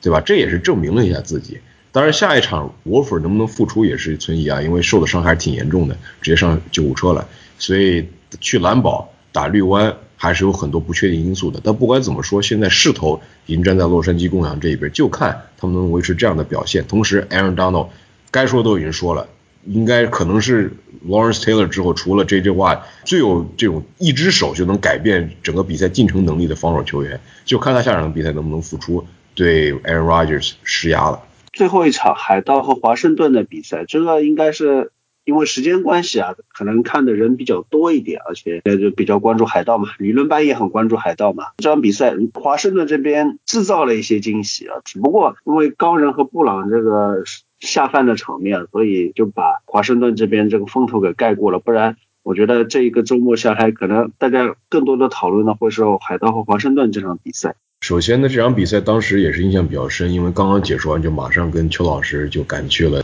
组织的线下观赛局啊，在这里也向也向那个当时参加的朋友们表示一声谢谢。同时，未来如果在听魔球理论班的朋友们，也跟打广打个广告哈，未来有会有更多的线下活动，到时候也欢迎大家参与啊。信具体信息的话，呃，在平台上都会有。回到比赛。当时看的时候，开始看的时候应该是第一节末尾啊，进入第二节的时候，首先呢就是说 Tom Brady 现在很可怕的一点，也是应该是我上次参加魔球理论班时候提到的一点，就是他已经逐渐的跟他的外接手这个外接群，这个堪称豪华的外接群啊，产生了非常良好的化学反应。就不说 Antonio Brown 最近的这个状态非常棒，Mike Evans 的目标数上来了，而且 Mike Evans 跑中距离就跑一些很简单的 bread and butter 的一些路线。他接球接得很稳，而且每次都能给 Brady 一个很舒服的一个呃空间传给他。然后 Brady 呢自己也感觉逐渐就是找到了一个很好的节奏，无论是跟像他的金端锋 Rob Gronkowski 和 Cameron Brate，Brate 这场比赛也接了几次球啊，还是跟 Antonio Brown，还是跟 Mike Evans 和 Chris Godwin，还有 Scotty Miller 这帮人都产生了很好的一个连线。他在口袋那种脚步也显得越来越有当年爱国者那味儿了，上步。比躲开擒杀、冷静观察、多阅读的非常的快很准，这就是我们熟悉的 Tom Brady，就是名人堂四分卫的这个功底。那么除了 Tom Brady 之外，还有就是 Leonard Fournette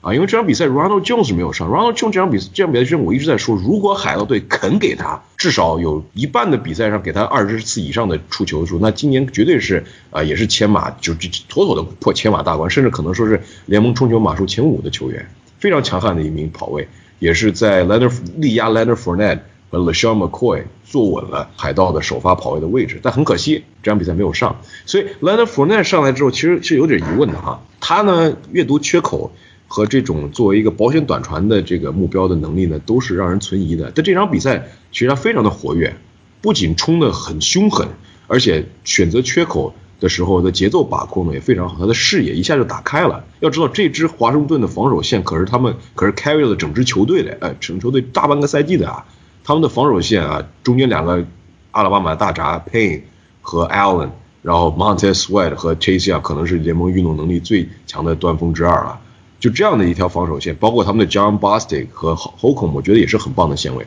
只是被低估了。其实都是追击能力和防守覆盖能力，呃，覆盖面积都很大的两名线位。在面对这样的一个防守组的时候 l e n a r f o u r n e 能跑出这样的表现，而且还有多次接球的表现，这对于海盗队来说是非常好的信号。他们开始真正的、实在的用到了自己的每一块冠军拼图，他们是有这个能力去冲呃冲击冠军的，而且他们可以算是 peaking at the right time。他们现在还有进步空间，这是最可怕的一点，而且他们已经在一个正步入正轨，在一个往上的一个趋势在走了。所以下一场虽然要面对呃应该是打圣徒啊，打圣徒，圣徒今年两次都把他们看得挺挺惨的，说实话。但是其实圣徒现在的这个状态，就像之前我们也提到的，就是其实并不是那么的理想。所以海盗是抱有一定的心理优优势的。那么再说华盛顿啊 h e i n e k e 真的打的让我，其实我说我并不是很意外他打这么好，因为之前我解说的那场华盛顿和黑豹的比赛。他上来，其实顶替 Dwayne Haskins 之后打的非常的，就是感觉不像是一个落选的这么一个呃年轻的四分卫，甚至有一点就是 Kyler Murray 打出 MVP 级别那种现象级表现那种比赛的那种感觉。他跟 Kyler Murray 也很像，其实，因为他们俩身高都不是特别高，在四分卫这个位置来说，而且他的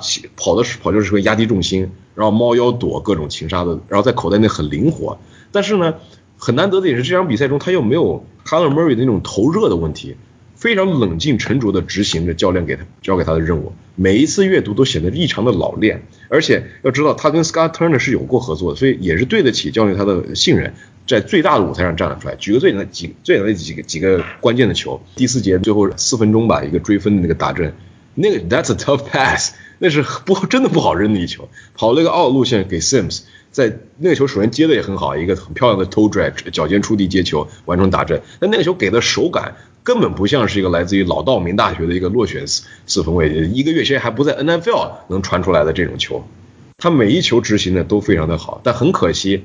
很可惜，华盛顿的进攻的战术选择上还是出了点问题，因为面对海盗这样的强队，他们作为下狗犯错空间实在是小，他们让我印象深刻的一个错误就是十八比十六的时候，就是 Heineke 那个突破极限那个冲球达阵之后的那个两分附加分，他们选择给了。Logan Thomas 一个短路线的平攻短传的一个球，这个想法是不错，因为 logan 他们很高，而运动能力很强，你给他一个短传，他靠他自己的对抗对抗能力，呃，作为你最信任的红区目标，是可以拿下这两分的。但是开路没做到位啊，开路真的没有做到位，而且这一球其实已经被海盗判断出来了，所以第一时间就遭到了围堵。那球其实选择的还是稍微的有点保守了，可以打的有点创意，因为作为下狗来说，你可以打开你的战术板。你要挑战海盗队，你就是要让对手一手意想不到，尤其是当你的四分卫已经证明了我是 I have nothing to lose，是不好意思不好意思说脏话，我是破釜沉舟了，我是珍惜这可能是我最后的一个在 NFL 最大舞台上登场亮相的这么一个机会，他敢这么打，应该给他教一些更加果敢的战战术，对不对？所以我就觉得那个球如果打进扳平比分的话，那还真的不好说。但是也得夸一下海盗的防守组，就是他们在面对华盛顿的这个下狗的时候，是捉着对手这个进攻锋线保护不行的这个软肋一打，给了海呃海勒给很大的压力。那还得给这个逃脱能力也是相当强，有就真的让我想起了 Kyler Murray，我都不知道他怎么跑出来的，包括那个冲球达阵，还有几次躲躲避对手的之后一个长距离的这个呃冲球手攻。但是有时候就差那么一点点，真的就差那么一点。我只希望进入休赛季之后，有些球队看到他这样的表现，能签下他。我真的很期待这个年轻人新的表现，而且他在老大老道明大学打球，其实离我当时那个读书的李士满大还挺近的，我当时也去了很多次 Norfolk，所以也是想起来有点后悔，因为可惜他不在我们的当时球呃学校橄榄球队的同一个分区里边，所以是遇不到他们的，就没看过他大学时期的打球，不然的话我可能还可以讲出更多的有价值的东西。啊，这场球呢，其实我是在 Cages 啊，就是官方这边组了一个看球群，跑 Cages 那边去凑热闹看了一下。大圣呢当时也在现场，我们呃聊了一下，然后在比赛时呢就听到有海盗的球迷啊。或者说可能是 Tom Brady 的人力吧，现在是也跟着一起去支持海盗，就听到很多评论啊，就风险保护做的不好，接手群很拉垮，怎么有黄手黄油手，防守组一点都不行，怎么连这么弱的无名队的无名四分卫的进攻都挡不住啊？包括微信上啊，球迷群里面有很多这样的讨论。那么这个时候又要请到大少了，哎，这几个问题啊，我我问你一下，这三个问题，第一个问题啊，海盗的。接球手群这场比赛表现的怎么样啊？第二个问题，海盗的进攻锋线这场比赛保护做的如何？让老汉吃了三次擒杀，他们是不是该骂？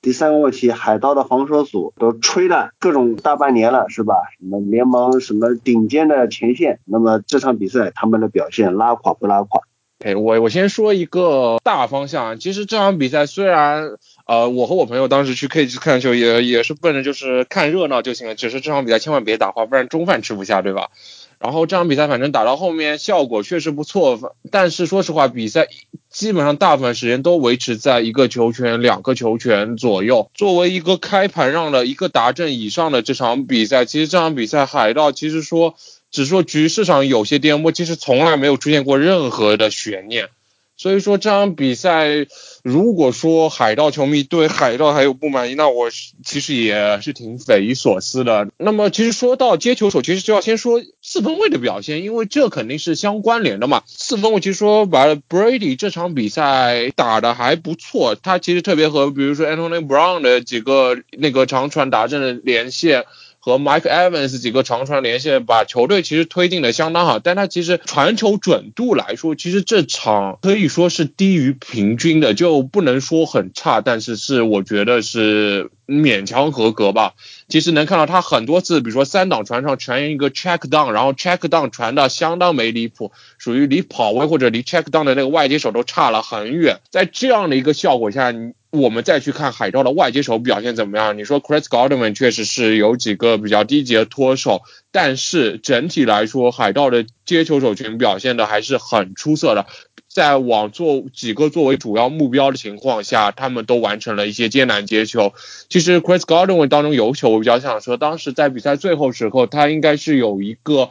控卫的脱手，其实但其实那一球很明显，那个路路线完全并不是一个，应该是一个 back shoulder 的接球，而 Tom Brady 去传了一个 over shoulder，导致整个 Chris Godwin，你看他的左右脚前后顺序都，那个球他是完全没办法去传接一个 over shoulder，最后一个 back shoulder 脱手，所以我觉得这种球你是绝对不能去怪外接手的表现怎么样，而且也看到 Chris Godwin 多次很强硬的接住球，然后或者跑出一个干净的路线。所以说这场比赛，我觉得海盗的外接手群是表现很好，而 T 一群我要重点表现一下 Camry Brate。这场比赛在大多数档上，他各种吃饼，各种完成高效率。他是，我觉得他是这场表现最优秀的海盗接球手了。其实我觉得这场比赛从防守组来说，首先我也觉得是个预期问题，可能预期觉得哦，Alex Smith 都不能打了，那你想红皮的第四 QB 能有多烂？可能当时是有这个预期，然后最后打下，哎，好像还有什么刷了一个传球达阵，刷了一个冲球达阵，好像很不错。但你其实是看场面上。他的打法就是一个很普通的，呃，我不客气说，就是一个垃圾替补新人 QB 的打法，视野很窄，只会看到一个目标，或者只会看到中间，所以你看到他很多传球就是传中间的 tight window，也不管这个球到底是不是好传，或者说你可以看到很多时候红皮给 JD McKissick 一个 counter route，那个 route 很空，但他 h a n i c h 是绝对不会去看一眼的，只会盯着他中间目标球，或者说盯着那个 out 路线去传，所以 h a n i c h 虽然几个很惊艳的传球，其实总体来说他。的效果其实相当不佳，但是从中球角度他很好。他的口袋，我觉得在这一场我看到他的口袋表现，可能是我看完整直播里面口袋意识和口袋移动最好的一次 QB，特别是在 K 这次上半场最后的那个他从防守人胯下钻过去那个球，我们足足回看了四遍，每次都哇太惊叹了。呃，然后海盗防守组一开始确实也也很轻视这么一次后卫，你看他多次打出了 Cover Zero 这种。很挑衅的防守布置，上半场其实几次 out 路线被一对一完完成，其实都是在 cover zero 的情况下打成。但其实海盗到后面就开始进行了一定调整，包括最后一球的绝望传球之前，他就是靠 cover zero，靠 Lamonte Davis 完成了一次擒杀，最后才逼迫去传一些他其实根本完成不了的长传。所以我觉得海盗这场防守组有问题是有问题的，漏了几几次空位接球，或者说布一开始布置 cover zero 过于自信。但总体来说这场比赛并不差，尤其是你考虑到当你自己有一个高得分的时候，那包括他其实你可以看一下，其实布雷迪刚上来的时候，呃，有一个四分钟的达阵，有一些比如说三个 play 就达阵，有九十个 play 里面就能完成达阵，完成得分，那么你注定会给对方进攻组很多的时间去打，那么最后失分多是一个问题，但这并不是能和防守组是否拉垮有任何的因果关系。然后说到海盗分，其实这场比赛来看。首先，我很惊叹红皮的一个迪尔的表现，他是 sweat，sweat 发挥了自己长臂，尤其在 bull 去的时候，对呃 OL 完全碰不到他，他轻松的完成一个推进，那球是防的相当好，但对于 OL 来说也确实无可奈何。作为一个四个天赋组成的 DL，我觉得红皮就该有这个表现。但反过来说，有这样的一个 DL，你全场只有那几次施压，我觉得红皮这个表现也只能说是。合格以上或者说中上层，但称不上顶级。而 Chase Young 我们也可以看到，整个 Wafers 的对位完成的非常出色。老汉的三次擒杀，其实说有有一次你可以完全说是被 Sweat 单爆，但还有两次你可以发现他时间过长，或者他整个口袋都是乱掉。特别是他有一次应该是十码左右的擒杀吧。要知道，出现十码左右的擒杀，基本上十个锅里面九个锅可以直接砸到 QB 头上。而相反，对比今天的钢人，钢人 OL 其实魔老师也说了，相当的差。但你看今天一次擒杀都不会被放出来，尤其是今天布朗还玩了这么多花头的东西，照样因为大本知道我快速出手解决，所以说这种时候海盗分分线好吗？这场确实被单爆了几次，但总体表现我觉得还是一条联盟相当优秀的线。我也同意海盗今天的就是不是今天昨天防守组的那个二线确实出现问题，出了很多空位，然后 h e i n e k 也利用到了这些空位啊。但是我觉得垃圾替补四分卫这个其实更适合安到 Dwayne Haskins 最后的表现上面，因为 Dwayne Haskins 确实打得太离谱了，而他被顶替的那一场。比赛呢，确实也是证让他证实了，就自己被开除绝对不是意外啊。但是我觉得其实 Heineken 并不是不会看 J.D. McKissick，因为只有两球，比如说打黑豹的时候那个达阵，其实就是看向了 J.D. McKissick 那个位置，而且又是一个扔的比较难的一个球，因为是在边线，McKissick 跑了个应急的一个 wheel route 出来，所以那一球他还是会看的。他只是就是可能这场比赛交代给他就是尽量多挑战一下中距离，尽量多打的有侵略性的，因为毕竟你是你是下狗。而且过多的短传其实更多像是 Alex Smith 打球的风格，而对 Haneke 来说，一个首先从心态来讲，他要一个证明自己的四分卫，他肯定会想打的更加的 aggressive 一点，但是他也并不是不会看向 JD 的这个方向，而且教练让他做一些交替的时候呢，他也是乐乐于去执行的。其实还是一个我不能说是一个很垃圾的替补四分卫，我只能说是个称，我不能说是认为是一个称职的一个替补四分卫。虽然明年可能如果真的签了合同，打了首发。那可能会有可能会那个原形毕露，但是以这场的表现来说，包括他在打黑豹那场表现来说，我觉得还是挺称职的，而且确实也是在 Alex Smith 受伤之后，而且 Dwayne Haskins 打成那样的表现被开除之后，呃，华盛顿比较好、比较可靠的一个选择，至少以这两场的表现来看，当然他这个 sample size 很小，所以未来怎么样我们还不好说。那么复盘完六场比赛，我们进入到前瞻啊。那么按照种子顺位的话，美联这边由布朗对阵酋长，乌鸦对阵比尔；国联这边公羊客战包装工啊，海盗对阵圣徒。那么按照种子顺位呢，先从六号种子布朗和一号种子酋长这场说起。作为今年美联唯一轮空球队啊，酋长吹的大家都腻了。不过我们既然是前瞻，按照流程，按照基本法，还是要把这个球队给吹一遍。酋长，我在。在早自习里真是上一遍夜才吹一遍啊！但是这场比赛对阵布朗，我觉得酋长球迷还是会开心一下，因为相对于乌鸦来说，布朗应该是相对好打的一个对手啊。那么酋长今年我觉得还是大体上和去年的实力要差不多。然后说酋长如果没有缺点的话，其实他们缺点还是有一些啊，包括防跑端，包括二线有的时候还是不稳定啊，包括他们路面进攻几乎没有，但是他们的一个传球进攻的上限实在是太高。今年金刚锋 Travis Kelsey 可以说。都是他职业生涯打的最好最好的一年，包括像 Terry Kill 仍然是联盟最好的十元打击的外接手，包括剩下的几位外接手，像 Sammy Watkins 啊，像 McCall Hardman 啊，Robinson 都有非常强的一个垂直进攻的能力，包括 Patrick Mahomes 仍然是一个今年可以说是 MVP 的候选吧。虽然我觉得这个奖项最终可能会给 Aaron Rodgers，但是 Patrick Mahomes 绝对也是一呃非常非常出色的一年啊。但是酋长有一个问题在于什么呢？就是说他们。们最近的七场胜利里面都只赢了一个球，不管是中间面对比较强的对手，像海盗啊，像圣徒，或者是像一些比较弱的对手，像黑豹啊，然后像猎鹰，他们打的都是打到最后一刻的。我们一方面可以说是今年酋长打的更加的可以说是保守，或者是说酋长打的不是像上赛季一样，就是那种摧枯拉朽的那种全力进攻。Patrick Home 本赛季更像是一个比赛管理者，但是另一方面暴露一个问题，就是酋长他们的进攻还是比较慢慢热，他们整体球队进入状态还是有有一些慢，而且酋长在赛季中期有一个问题，就是他们的红区进攻实在是相对于他们整体进攻而言，他们的红区进攻不算是出色，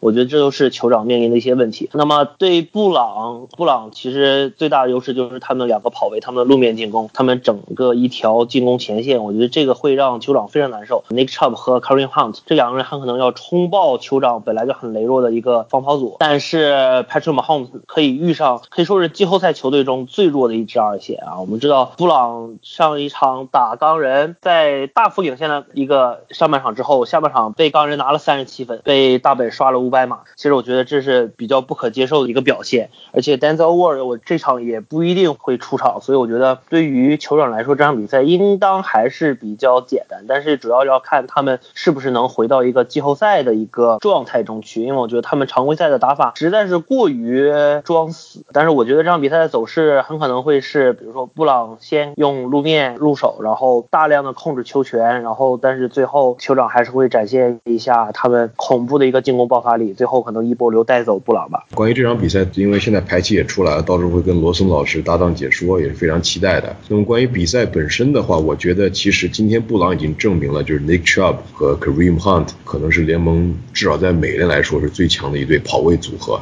而对于酋长来说，对付酋长最好的策略之一，就是因为他们这个防跑是他们一直以来的一个隐患。然后今年其实 Frank Clark 大合同之后其实打的一般，所以在堵缺口这方面他们做的并不是很优秀。那如果最后是分差是很小或者是打平的情况下，布朗持有球权的话，对于酋长的防守组来说其实很大的一个压力，因为这个冲球组合是可以保证他们耗掉尽可能多的时间，让 Patrick Mahomes 不能再一次领先进攻组登场的。而对于酋长来说，今年最大的问题其实跟他们防守组防跑是同基本是同样的一个问题，就是他们无法终结比赛啊，因为他们的冲球虽然 Clyde Edwards-Helaire 打得非常好，但是现在也因伤缺阵了。然后呢，教练没有给个准信啊，说是 he will miss couple of weeks。这个 couple of weeks 是怎么个定义呢？那也不好说，因为当时那场比赛也跟天宇呃直播的时候看到了，他伤的真的挺严重的，整个没觉得左腿吧卡在身下边，然后腹股沟和大腿可能都膝盖都有伤。所以真的不好说，但是所幸他们签了 Le'Veon Bell，Le'Veon Bell 最后终结那场比赛的正是他，一对一面对 Demario Davis 从右侧，在被拉面罩的情况下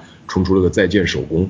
所以这场比赛对于球场来说，他们其实有些战术上来讲叫的并不算激进，其实还相对来说可能会有点保守。但是他们有个一点都不保守的四分卫，所以对他们来说的话，就是要控制球权，不要出现一些就是让马霍姆斯太过于信马由缰的传球，然后导致进攻效率低下，然后又慢热，然后最后又无法终结比赛，还是尽可能的让地面进攻先打开局面，然后再利用自己可能联盟最有爆发力的接球组呃接管比赛。而对于布朗来说，今天已经一鼓作气，时隔十八年之后重返季后赛，把同区死敌呃钢人给这么有说服力的给击败，我觉得对他们说是士气大振的。那么下一场要打堪萨斯城，他们来说还是要就是执行自己一如既往的这么一个策略，而且呢，就是 Baker Mayfield 还是我个人觉得还是有点不稳，一个神经刀型的一个四分卫。所以既然手中有 Nick Chubb 和 Kareem Hunt 这么一呃这么一对牌。还是可以让他们多打，同时他们因为现在 OBJ 也赛爆了，所以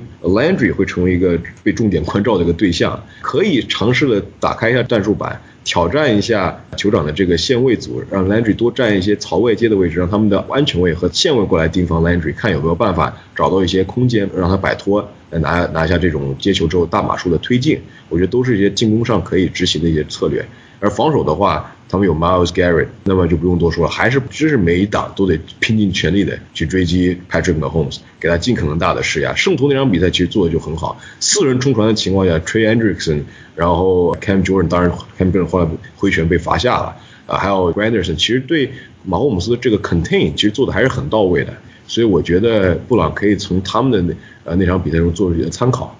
今天在看钢人比赛的时候，和朋友正好打趣聊到一个问题啊，我是当时好像钢人已经是二十八比零了，当时反正觉得钢人已经反正没什么希望。虽然我在魔老师也在的那个群，我一直说反攻的号角已经吹起啊，但反正从来没有真的吹响过。然后那时候就和朋友讨论一个问题，说酋长落后多少分才能说彻底的没有希望呢？然后经过考虑到去年德州人的比赛，再考虑到什么，我我后来觉得，我说估计至少三十分，我觉得我不会对酋长失去。任何希望，然后但是酋长今年有个问题，他其实一到了赛季末之后，他的整个进攻的效率都在下滑，而且下滑的都到中位数水平了。虽然说从来没有跌破这个临界线啊，但其实他的整个趋势都在下滑。这个一种可能呢是以逸待劳，就是我已经整个局势很明朗了，就很轻松的去打。然后另一方面呢，就可能真的是有问题，就比如说之前在上一次魔球理论班前瞻中，我就说 Russell Wilson 整个十二月的效率都在下滑，很有可能会不会是真的有问题？但那么后来看，在季后赛是真的有问题。那么酋长会不会真的有这个问题呢？如果说 Patrick Mahomes 真的一下子没有过去的神威了，那么在酋长目前这支防跑偏弱的时候，很有可能被布朗就这样撵着走到最后去赢下比赛。Baker Mayfield vs Patrick Mahomes 其实有个相当有意思看点，就是他们都是两任 TTU 的 QB，当时也产生一些很有意思的东西。他们在大学中就对标过，属于都打长传。而这场比赛，如果说一切顺利的话，也有可能会短暂的出现这种场景。如果说 Baker Mayfield 能少拉两垮，或者说多做一点正确的决策的话，那这场比赛可能会很有看头。但我觉得酋长还是会很轻松的赢下比赛吧，除非出现波折，可能会说赢得比较艰难。但我觉得赢下来是真的不会有什么疑问的。总体来说，我的毒奶就到这。好，那么对这场比赛的结果做一下归票啊。虽然我感觉应该都是全票酋长了，我觉得酋长会赢下这场比赛。唯一的悬念是布朗的地面进攻打得有多坚决，这可能是酋长全队可能唯一的弱点。酋长的防跑在常规赛是联盟倒数第二的效率。除此之外，我觉得布朗的防守很难对马霍姆斯造成任何的挑战，所以我觉得布朗很难在飙分战中打败酋长。嗯，我觉得这场比赛走势很有可能是布朗开局会领先，而且布朗会占据大量的球权。但是我觉得酋长的这种爆炸性进攻会在第四节完成救赎，最后酋长可能一个球权左右吧，能够逆转比赛。酋长这边我觉得可能也会有一些慢热，因为他们毕竟呢本周轮空，上周又是收起了主力，没有打那么。歇了两周，可能手感也一定会下降。我刚才也说，反复说过了，酋长赛季末的这个进攻中的效率以及表现都不怎么样。包括我们看到前面打猎鹰的那场比赛，大家都觉得这是一场肯定一边倒的比赛，肯定是会大胜的比赛，最后都打得比较接近。所以你对着布朗，所以我觉得可能。没有想象中的来的进攻场面会这么的好看，所以我觉得可能酋长会赢，但是可能场面不会说太过好看，最后可能赢十分左右，可能只是。我也看好酋长，我觉得如果这场比赛布朗能够啃下来的话，那接下来他美联的冠军基本上就是布朗莫属了。我这边的话，酋长就是基本上半场杀死比赛吧，大胜而归。除非布朗能有上赛季德州人一样的运气，上来先莫名其妙领先几个球，否则这场比赛我觉得悬念也确实不大。我预估酋长可能赢两个球权以上。我认为布朗和酋长这场比赛呢，会比大家想象中的比分要逼近一些啊。作为布朗，作为作为下狗，但是他们现在算是乘胜追击，所以刚开始可能酋长会慢热一点，然后布朗会取得领先，但下半场。酋长逐渐找到了状态，然后打出了爆发力进攻之后，可能会一到两个达阵的比分最终获胜。美联的另一场乌鸦和比尔这个比赛可能就比较有嚼头了。哎，毛老师，七周的那场下午场我没有太仔细的看，你有在忙其他一些事情，但是我总体上的感觉给我的是乌鸦的填 gap 方式做的挺好，起码把 Derek Henry 限制住了。但是这场球，其实 Lamar Jackson 在开场出的表现一一一度又让我觉得这一场球要一边倒啊。不过他随着第二、第三节随着泰坦进攻的这熄火，再加上他的四十多五十码的那个送球达阵，基本上把比赛的风向就给改变了。所以你说这番对阵比尔，我们也挺期待这个他们的防守协调员 Don Martin 会对 Josh Allen 以及对着这个外接群 s e t From Diggs、Beasley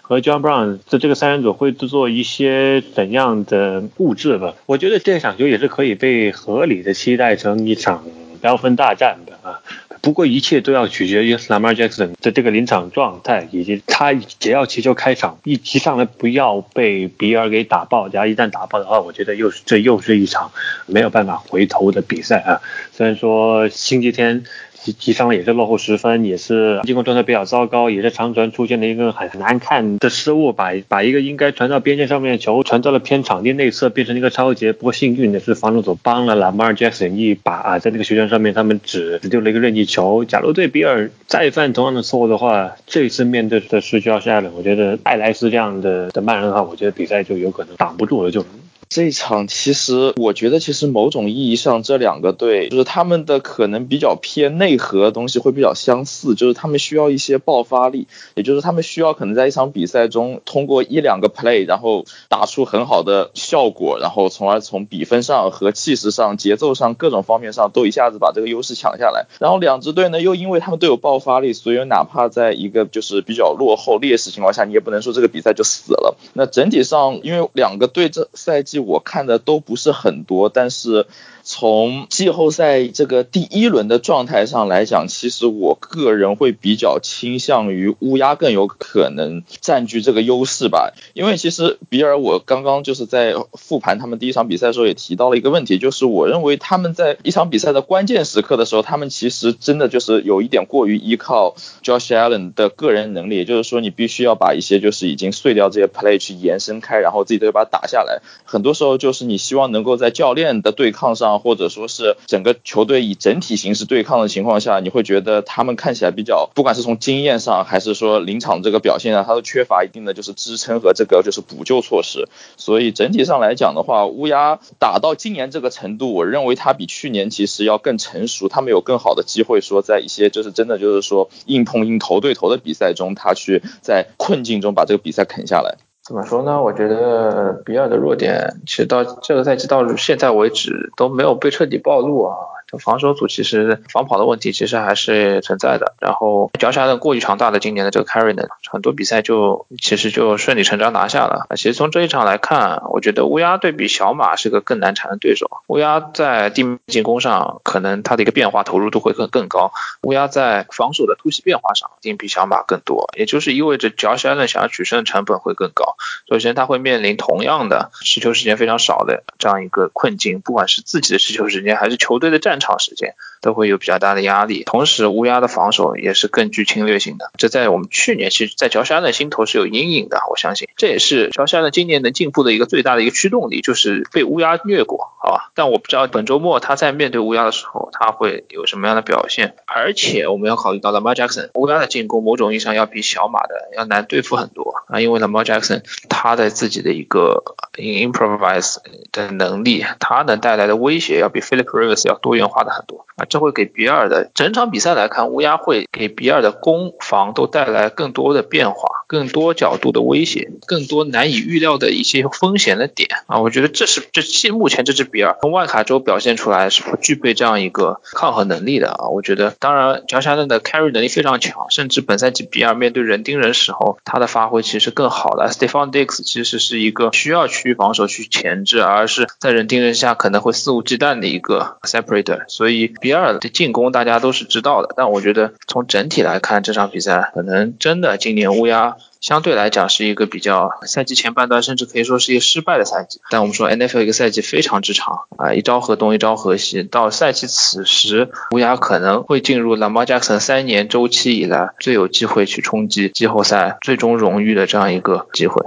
好，那么我们归一下票，乌鸦比尔狭路相逢。我觉得比尔是一支更加意味的球队。我觉得乌鸦会在客场吧，乌鸦会在客场踏过今年这支啊如日中天的比尔，强势挺进美联决赛，终于把 Lamar Jackson 送上了美联决赛的舞台啊，非常期待他在美联决赛上会啊拿出什么样的油箱，跑出什么样的速度。这场比赛我觉得应该是四场里面实力最为接近、最难以预测的一场。我觉得我还是会更看好乌鸦的基本盘吧。因为对比来说，我觉得乌鸦的防守组要比比尔更加出色，而且乌鸦季后赛的经验也要比比尔稍微多一些吧。我在这里会看好乌鸦多一点，但是我觉得这场比赛很可能会杀的难解难分，最后甚至可能会打进加时赛。但是我最后还是会，我觉得乌鸦可能会稍胜一点点。我看好比尔。其实这场球你说太过多的基本面的分析，不会得到这场球的结果，所以我觉得可能还是随着我一点感觉吧，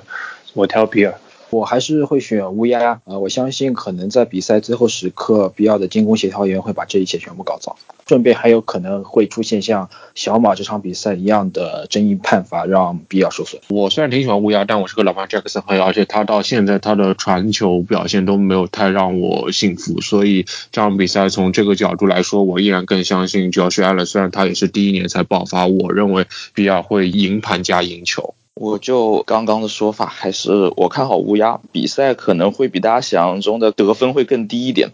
乌鸦比尔的话，我认为 Josh Allen 还是能带领球队取得胜利，而且虽然小马之前也给他们制造了不少麻烦，乌鸦的这个防守前线的这个施压程度也非常强，防保和防守都做得不错，但是我觉得他还是能找到制胜的这个法宝，然后最后能带领球队可能以一个球权比分之内获胜。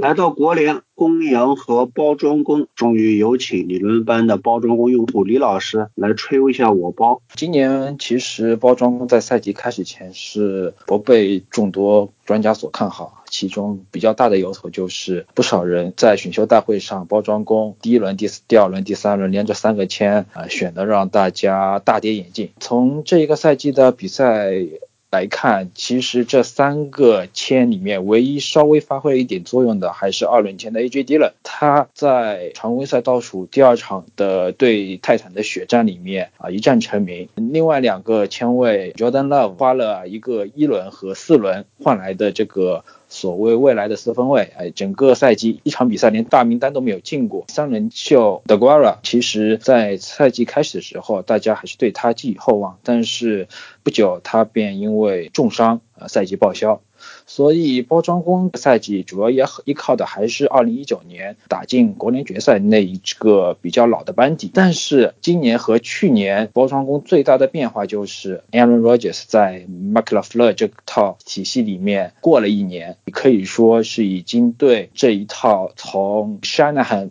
从 Shanahan、McQuay 到 Lafleur 所继承的这套体系已经是融会贯通，同时 Lafleur 也是针对 Aaron Rodgers 的特点，呃，也是对整个这套体系也做了一些比较细微的调整。其中最重要的就是赋予了 Aaron Rodgers 更大的战术主导权。Aaron Rodgers 在场上的特定时刻，他可以灵活机断的权利。所以在这个赛季，很明显，Aaron Rodgers 他的传球的出手速度也好，他的路线选择也好，他而可以说是和上个赛季相比是有了一个非常明显的变化，因而他整体的效率可以说是回到了二零一一年他生涯最巅峰的那个效率。这个赛季下来，他的那个传球效，他的传球评分。可以说是达到了历史第二，距离他所保持的历史第一也就差了一个零点几分的一个差距啊！传球达阵也好，还是这个传球成功率也好，也是可以说回到他职业生涯最巅峰的水平。在现在目前联盟里面，当罗杰斯重新找回了巅峰的状态，那其实联盟里面可以说真正硬刚的球队屈指可数。但是就是这些屈指可数的球队，才是绿湾包装工面前。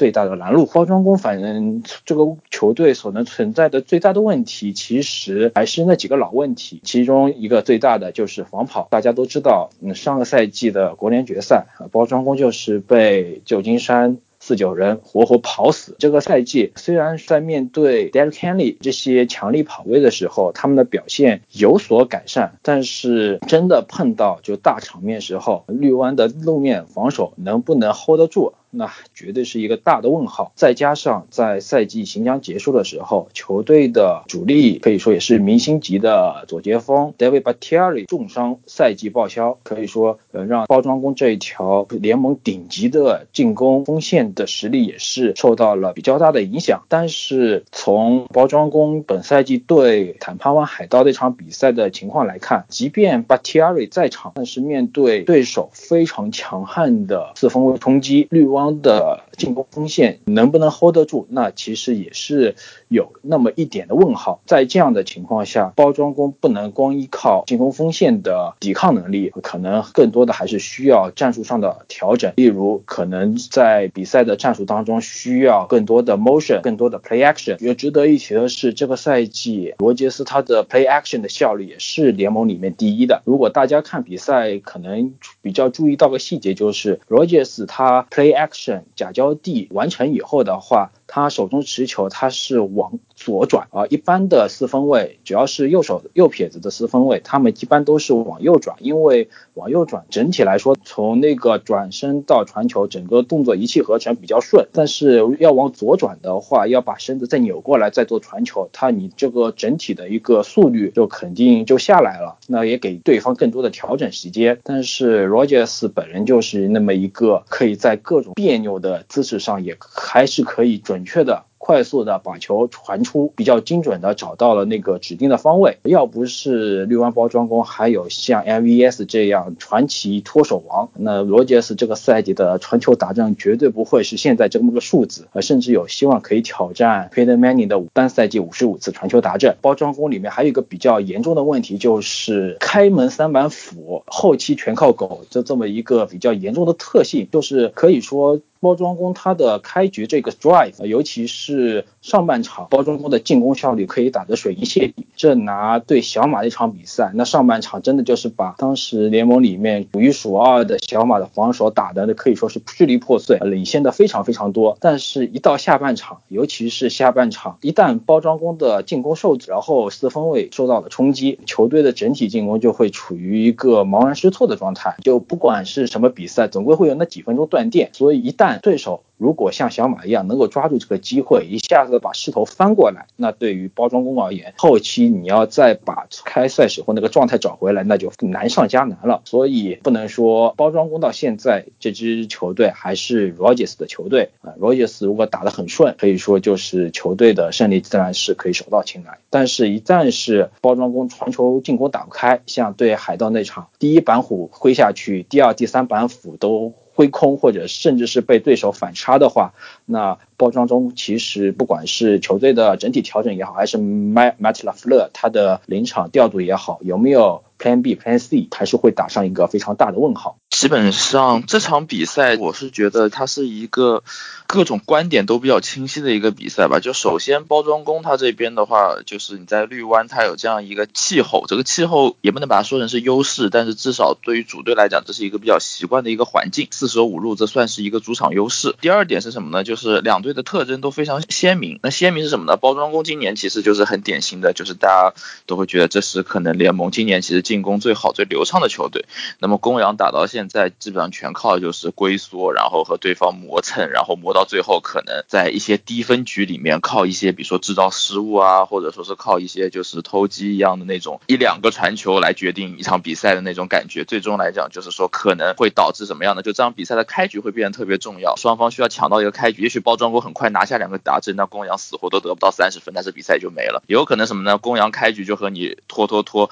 半场结束的时候，这场比赛也就是一个十几比十几的比赛。那这个或者可能是一个个位数的比赛，那这样的话，公羊很有可能在下半场有更好好的优势，因为公羊是一支在中场的时候，不管是进攻还是防守，它的调整能力都会高于包装工一点。那另一方面，大家也会考虑到，就是这个 bad week 之后，那休息一周之后，很多时候大家会觉得，哎呦，你这个球队兵强马壮啊，大家什么体力也恢复了，伤也养好啊。但有的时候在季后赛这样的比赛里面，你刚从常规赛脱离出来，你要很快投入到这样的一个一场定胜负决战的一个状态里面，你白白这样歇了一周，两周过去之后，你可能会一下子迷失自己。那么这个情况就要看包装工他如何去应对这样的一个状况。刚刚也提到，就是这场比赛其实有一个点，就是他的健康状况。包装锅这边的话，主要就是少了一个他的左截锋。那这个东西其实我认为对于一场比赛来讲，它的影响没有那么大，因为公羊这边它主要是它的冲传还是一个比较稳定的四人，配合一部分五人和配合一部分的这种朝外接的这种冲传突袭来做一个所谓的这个冲传的 plan。但是最终来讲呢，就是你如果说在个人能力上，可能除了 Aaron Donald，其他人并没有那么强。哪怕是今年大家会觉得，哎呦表现很好的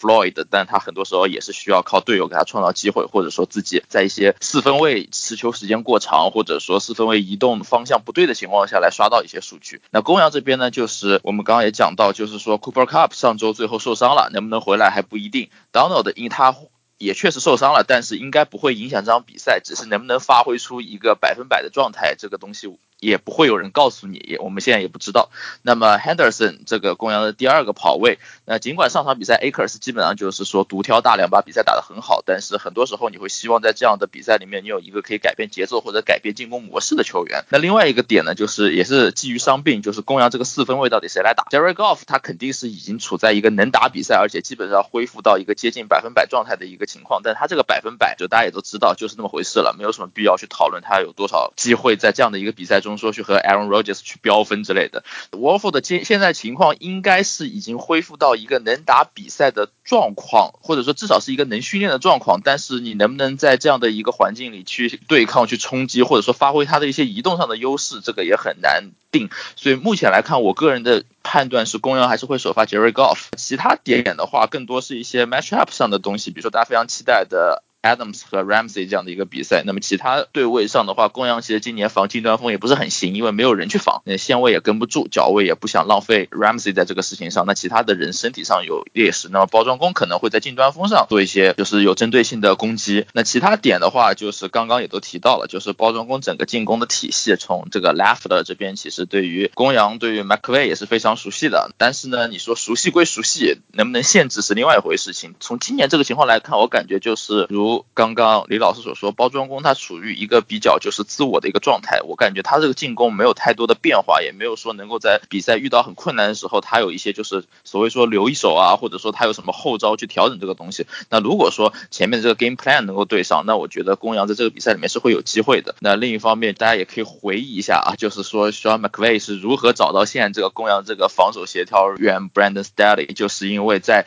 一八年的时候，球队遇到了加格熊，然后整个 Staley。作为 Vangel 他手下的一个位置教练，一个线位教练，去把这个比赛布置的非常好，也算是可以说是击溃了 McVay 当时那个 scheme 吧。那么所以说比赛比到现在，如果说大家还是默认所谓的 Shanahan 或者 Kubiak 或者 Callahan 或者 Lafler 或者 McVay 他们是同样一个系统的话，我相信就是说在这样的一个对抗中，双方的防守和进攻其实都处在一个比较熟悉的，或甚至有一点点就是相比于其他可能一些对手啊，更加知根知底的一个状态。那这样的情况下，很多时候你就要去抠这。个细节，最终来讲就是说，你只能说决定这场比赛结果的还是一个，就是说双方的这个进攻能力。进攻能力的意思是什么呢？就包装工能不能发挥出自己的进攻能力，而公羊能不能说在进攻这一端做出一个可能比平时，就是我们看到他从下半赛季开始，或者说几乎就是说近几周吧，也就是从可能是从白维回来之后，整个比较糟糕这个进攻状态状态，从这个四分卫本人到一些临场这个战术选择上，都能不能回到一个可能至少比现在要强点这个水平？如果有的话，还是有这个机。会去和包装工去对抗的啊，我稍微补充前面两位老师的一些点。首先，我觉得一方面李老师说今年那 Lefray 把更多的。Play call 的职权给了 Aaron Rodgers，但我觉得另外一方面，我从今年的比赛来感觉看，Aaron Rodgers 也开始更信任自己现在所处的这套体系了。当他看到一些，比如说布置的纵深路线，他会立刻第一次去传球，而且说 Rodgers 的那些传球姿势确实，虽然他的姿势其实相当不标准，但他有有一点也让我很建议，就是在 PA 时候，其实你传球很重要的一点是 hip，也就是下盘你能不能固定好，会决定你一个传球的准度。而 Rodgers 最厉害的一点，他就是能在空中。中把你的就把 hip 给挑过来，然后在 hip 还没有完全挑正时候，我就能稳稳当当去传一个球。这点是我觉得几乎很少有人再去做到这一点的。绿包来说，现在最大的进攻隐患确实说是 b a c k e t t i 上爆，但其实 OL 表现整体来说，它是更是一个整体表现，并不会因为不会说。一个人特别好，就让整条线特别好。那么同样的，也不会说一个人特别坏，就会导致整条线崩盘。那不会。虽然说存在一个隐患，但我觉得绿包并不会特别担心。而且 Aaron Donner 毕竟也是内侧防守人，只要绿包将继续维持住这条宇宙线的水平，那我觉得会有一点顾虑，但不用担心过多。然后说到绿包的防守，其实绿包的防守协调员一直是让我觉得很奇葩的一个协调员，他会让什么 Prentice Smith 去防一个 slot，然后在 box 里面去安排一个安全位，或者说就安排一些很奇怪的一些阵型，这些东西是很难理解吧？所以经常导致绿包的防守会出现一些很莫名其妙的崩盘。以去年其实国联决赛四九人就用一个很就用各种轻松的战术，直接用冲球空塌了一支球队，这在现代橄榄球你是很难想象的。那么 Sean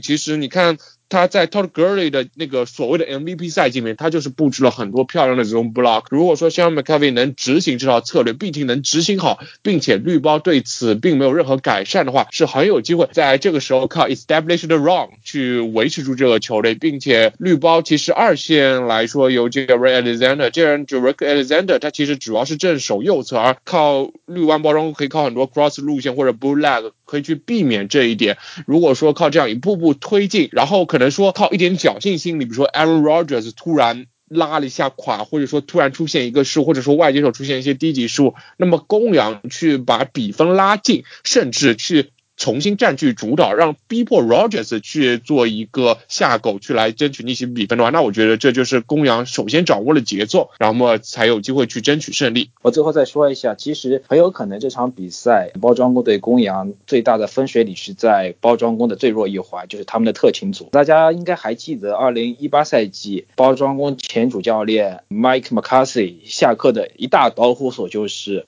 包装工的客场对阵公羊，埃蒙哥马利。嗯，在最后包装工最后一波进攻，Rogers 要求他直接跪地做 touchback 的时候，他啊冒自己贸然做了一个冲球，导致掉球。这个赛季其实包装工的特勤组也是因为。各种吊球，各种失误也是非常非常的多，所以如果公羊可以抓住这个失误进行攻击的话，那其实比赛最后的结果是很难说的。来归一下票，就这场比赛，国联两场比赛都很难预测，这两支球队在很多关键数据上相当类似，整个打法其实上有很多类似之处啊，但是在一些数据上是相互制衡的。包装工我觉得缺乏冲传，对公羊很难构成威胁。但包装工的身躯其实又是防公羊体系的一个杀招。反过来，公羊的防守会对包装工构成巨大的威胁。等 Von Adams 无法开壶的话，Aaron Rodgers 不得不祭出小宇宙去赢这场比赛，其实公羊的机会也是不小的。就我觉得真的很难去说。我到最后我其实就是比四分位吧。我觉得 Aaron Rodgers 应该会在关键时刻比 Jerry Goff。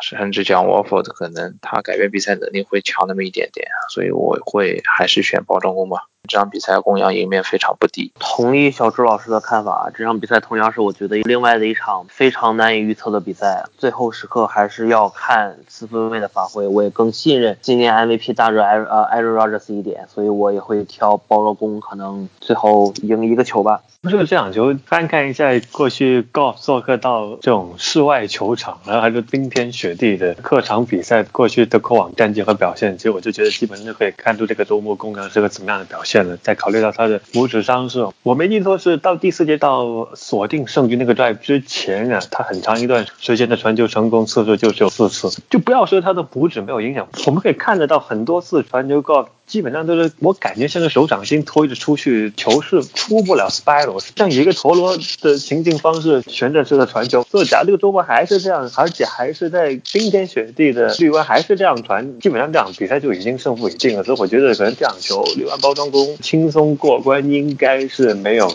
太大的悬念的。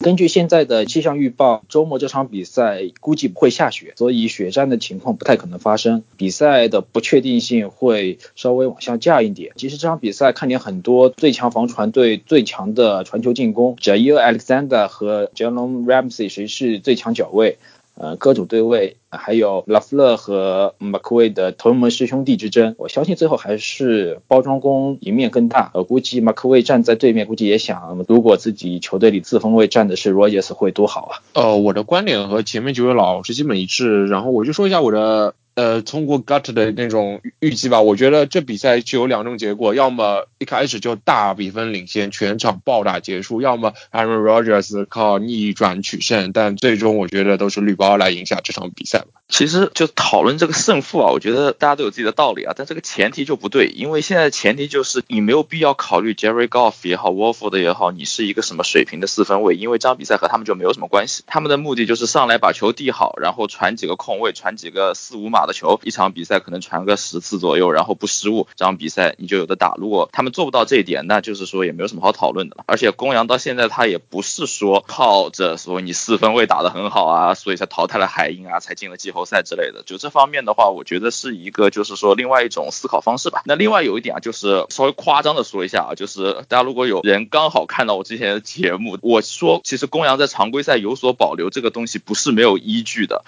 因为公羊真的就常规赛他深远距离，我不光是不传，我是连叫都不叫，连设计都不设计。但是到了最后一周，你必须要和红雀打的时候，或者说上场比赛，哪怕杰瑞高夫带伤替补上场之后，他们还是有意识的开始去往深远方向给这个地方。如果说你没有做好准备，被公羊偷到这个鸡的话，其实结果还是会变得比较微妙的。那既然我说到这儿的话，我就是觉得这场比赛其实只要公羊能够把自己做好，这场比赛就是一场公羊会用一种比较恶心的方式赢下比赛，然后大家赛后会说，哎呀，Aaron Rodgers 打了自己不光本赛季可能是职业生涯最恶心的一场比赛。我问问你，上黑可会怎么样？那个把他请出去好不好？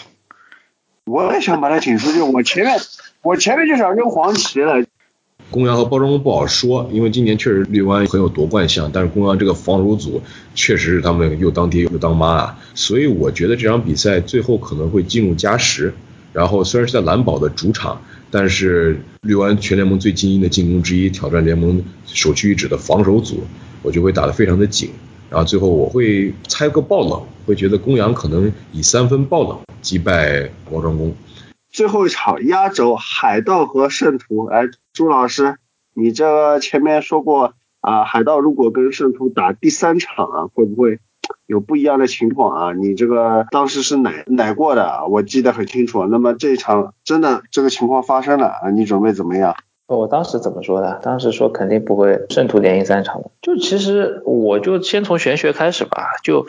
你们还记得钢人布朗的时候我是怎么讲的吗？对吧？我是说。钢人布朗的样本在本赛季已经很充足了，就是布朗这支球队是只怕防守强队的。在第一场打钢人的比赛中，贝克梅菲尔的五五十四多的传球评分，在压力下基本上是一只完全手足无措的这样一只被烫过毛的一只鸡一样在那到处跑啊乱扔。然后第二场比赛，梅森鲁道夫带领钢人队几乎赢下了这样一支全主力出战的布朗，贝克梅菲尔一声怒吼。但是今天早上，我觉得这个结果大家都可以说是看到了，所以我觉得。坦帕湾海盗在玄学上先胜一筹，就你说一个赛季，坦帕湾海盗这样的纸面阵容放在最近几年，应该也是联盟最强实力前三吧，对吧？这样一支球队一个赛季被任何一支球队三杀，我觉得都是一个天方夜谭，好吧？就玄学部分到此结束，讲一下坦帕湾海盗现在的问题，我觉得真的找不出什么问题，就哪怕是进攻锋线，我们说一个赛季被同样一套班底冲垮三次，我觉得这个可能性也是微乎不计的，对吧？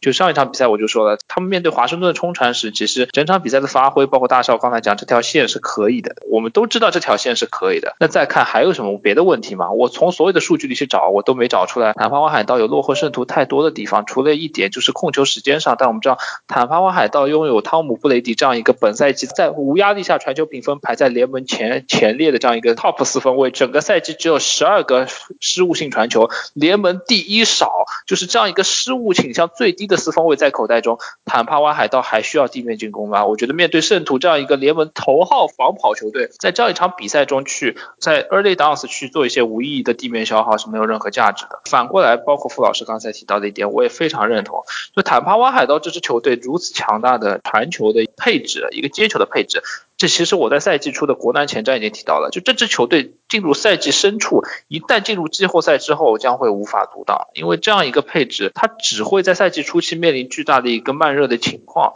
随着赛季的深入，呃，这样一个 GOAT 四分卫加上 Mike Evans、Chris Godwin、Antonio Brown 啊，Scotty Miller 加上这个 Rob Gronkowski、Cameron Brate，可以说联盟没有任何一条二线能。顾得过来，同时顾得过来，这六个人，就我觉得，其实海海盗的一个进攻的上升，其实在我直播中也提到了，已经悄然进入联盟前三的进攻啊！你想象一下，坦帕湾海盗的防守是我们在赛季初说的最多的一个点，那当他连进攻都如此无解的时候，渐渐入佳境的时候，我觉得对圣徒的防守而言是一个相当巨大的挑战。但反过来讲，圣徒的进攻在这场比赛中会不会再出现慢热的情况，是我又一点看衰圣徒的一个点，因为圣徒每每在关键的比赛中，包括对熊的季后赛里进攻。慢热，但是只能说圣徒这场比赛唯一的赢面就是坦帕湾海盗的防守在赛季末期有一个比较大的一个下坡，也就是 Todd Bowles 他打的相对偏保守了一点啊。我们看到他其实在对华盛顿的比赛中使用突袭的这样一个效果非常不错啊，连续对 Tyler Heineke 产生的压力啊，无论是安全位突袭还是线位突袭等等各种 scrap 也好，各种突袭的一些战术运用的非常纯熟，而且造成施压效果非常好。但 Heineke 那场比赛因为他在压力下表现非常出色。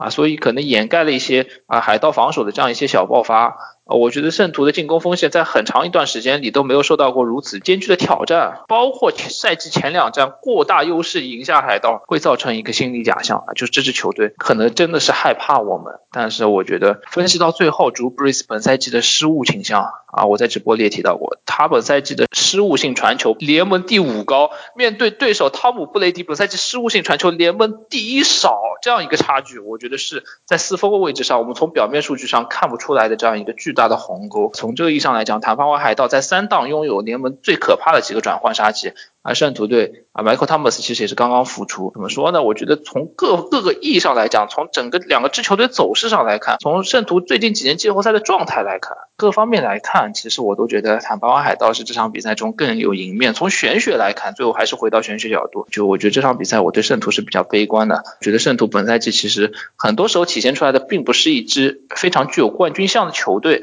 圣徒的打法也容错率非常低。面对海盗这样支侵略性十足的球队，可能。心气上都说输了一招吧，对吧？人家是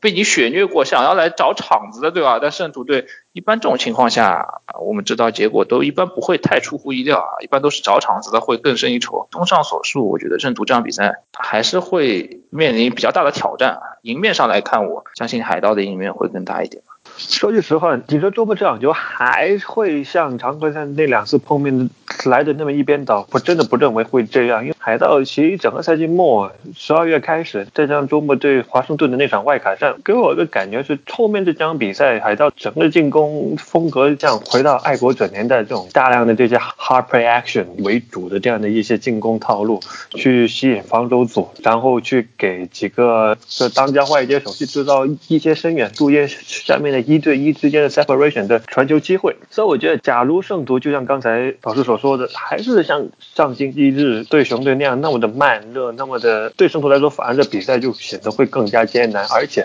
我们也看到朱贝这个赛季其实其状态，再加上他整个身体的机能，也看上去是有明显的下滑的，就真的给人很像一种 Peter Manning 最后一年的那样的一个样子。你说，假如先让海盗提前进入状态，提前就拉开了一定的分差，你需要追分。感觉有一些可能会有一些困难吧。很多人说让泰森特上去做一些 change the play 之类的的变化啊，我感觉海海盗也也也肯定会对这方面去做出相相应的布置。毕竟这两支也是同分区的球队，一再加上海盗已经被虐过两次了，我真的不相信他们会再被虐第三次。哪怕这场球最后海盗被单杀也好，场面肯定不会再和常规赛一样。那就归票吧。坦帕湾海盗强势挺进国联冠军赛，布雷迪七冠在望，就没了。小周老师这个毒奶非常狠啊！两队基本盘来说，我还是会看好圣徒一些，虽然圣徒也有自己的一些问题。而且进攻端也是慢热，而且包括像老朱啊，像 MT 的状态，其实都是有一些疑问的。但是我觉得海盗今年还没有给我任何非常有，除了打包装工那场以外啊，没有任何比较有信服力的对于强队的胜利。所以我觉得这种硬碰硬的比赛里面，我会更看好圣徒一点。我看好圣徒三杀，只是我觉得因为看过上周对华盛顿的比赛之后，你感觉好像还是这支球队有一点点海盗追求的还是有一点点。遇弱则强，遇强则弱这样的表现吧。你们也不要忘了，常规赛里面他们季后赛球队也只赢过包装工一支，而且那场球赢的是很有运气成分的。所以我觉得可能圣徒会靠着他们的经验，再靠着他们心里的底气，去完成对海盗的赛季三杀。哎呀，海盗这么强的阵容，我相信碾过圣徒应该问题不是很大。最强航母怎么可能被开翻呢？之前有人给我看个虎扑迷惑言论，吹海盗从没输过非季后赛球队。But here's the fun fact：季后赛里面没有非季后赛球队，所以我觉得圣徒三次虐杀海盗，真 GOAT 给假 GOAT 上课。哎呀，我的感觉是海盗的问题其实是稳定性问题和临场表现问题，但圣徒问题现在是能力上的问题，所以这边的话我看好海盗。海盗和圣徒三番战，事不过三。我觉得海盗现在在一个往上的趋势，而圣徒呢，现在还在一个比较迷离的，不知道下一步该怎么做的一个状态。季后赛进入最后的关键时刻，刚刚在群里也其实跟一些朋友聊过，像佩顿在一些关键时刻的这个临场应变能力还是他的一个短板，甚至有时候会显得有点懵啊。所以我会觉得，那另外一边有大心脏的 Brady 的海盗，最后会以七分胜出。那么好，以上就是本期的魔球理论班，我们下期接着前瞻复盘，接着给理论班老师们的预测开会，下期再见。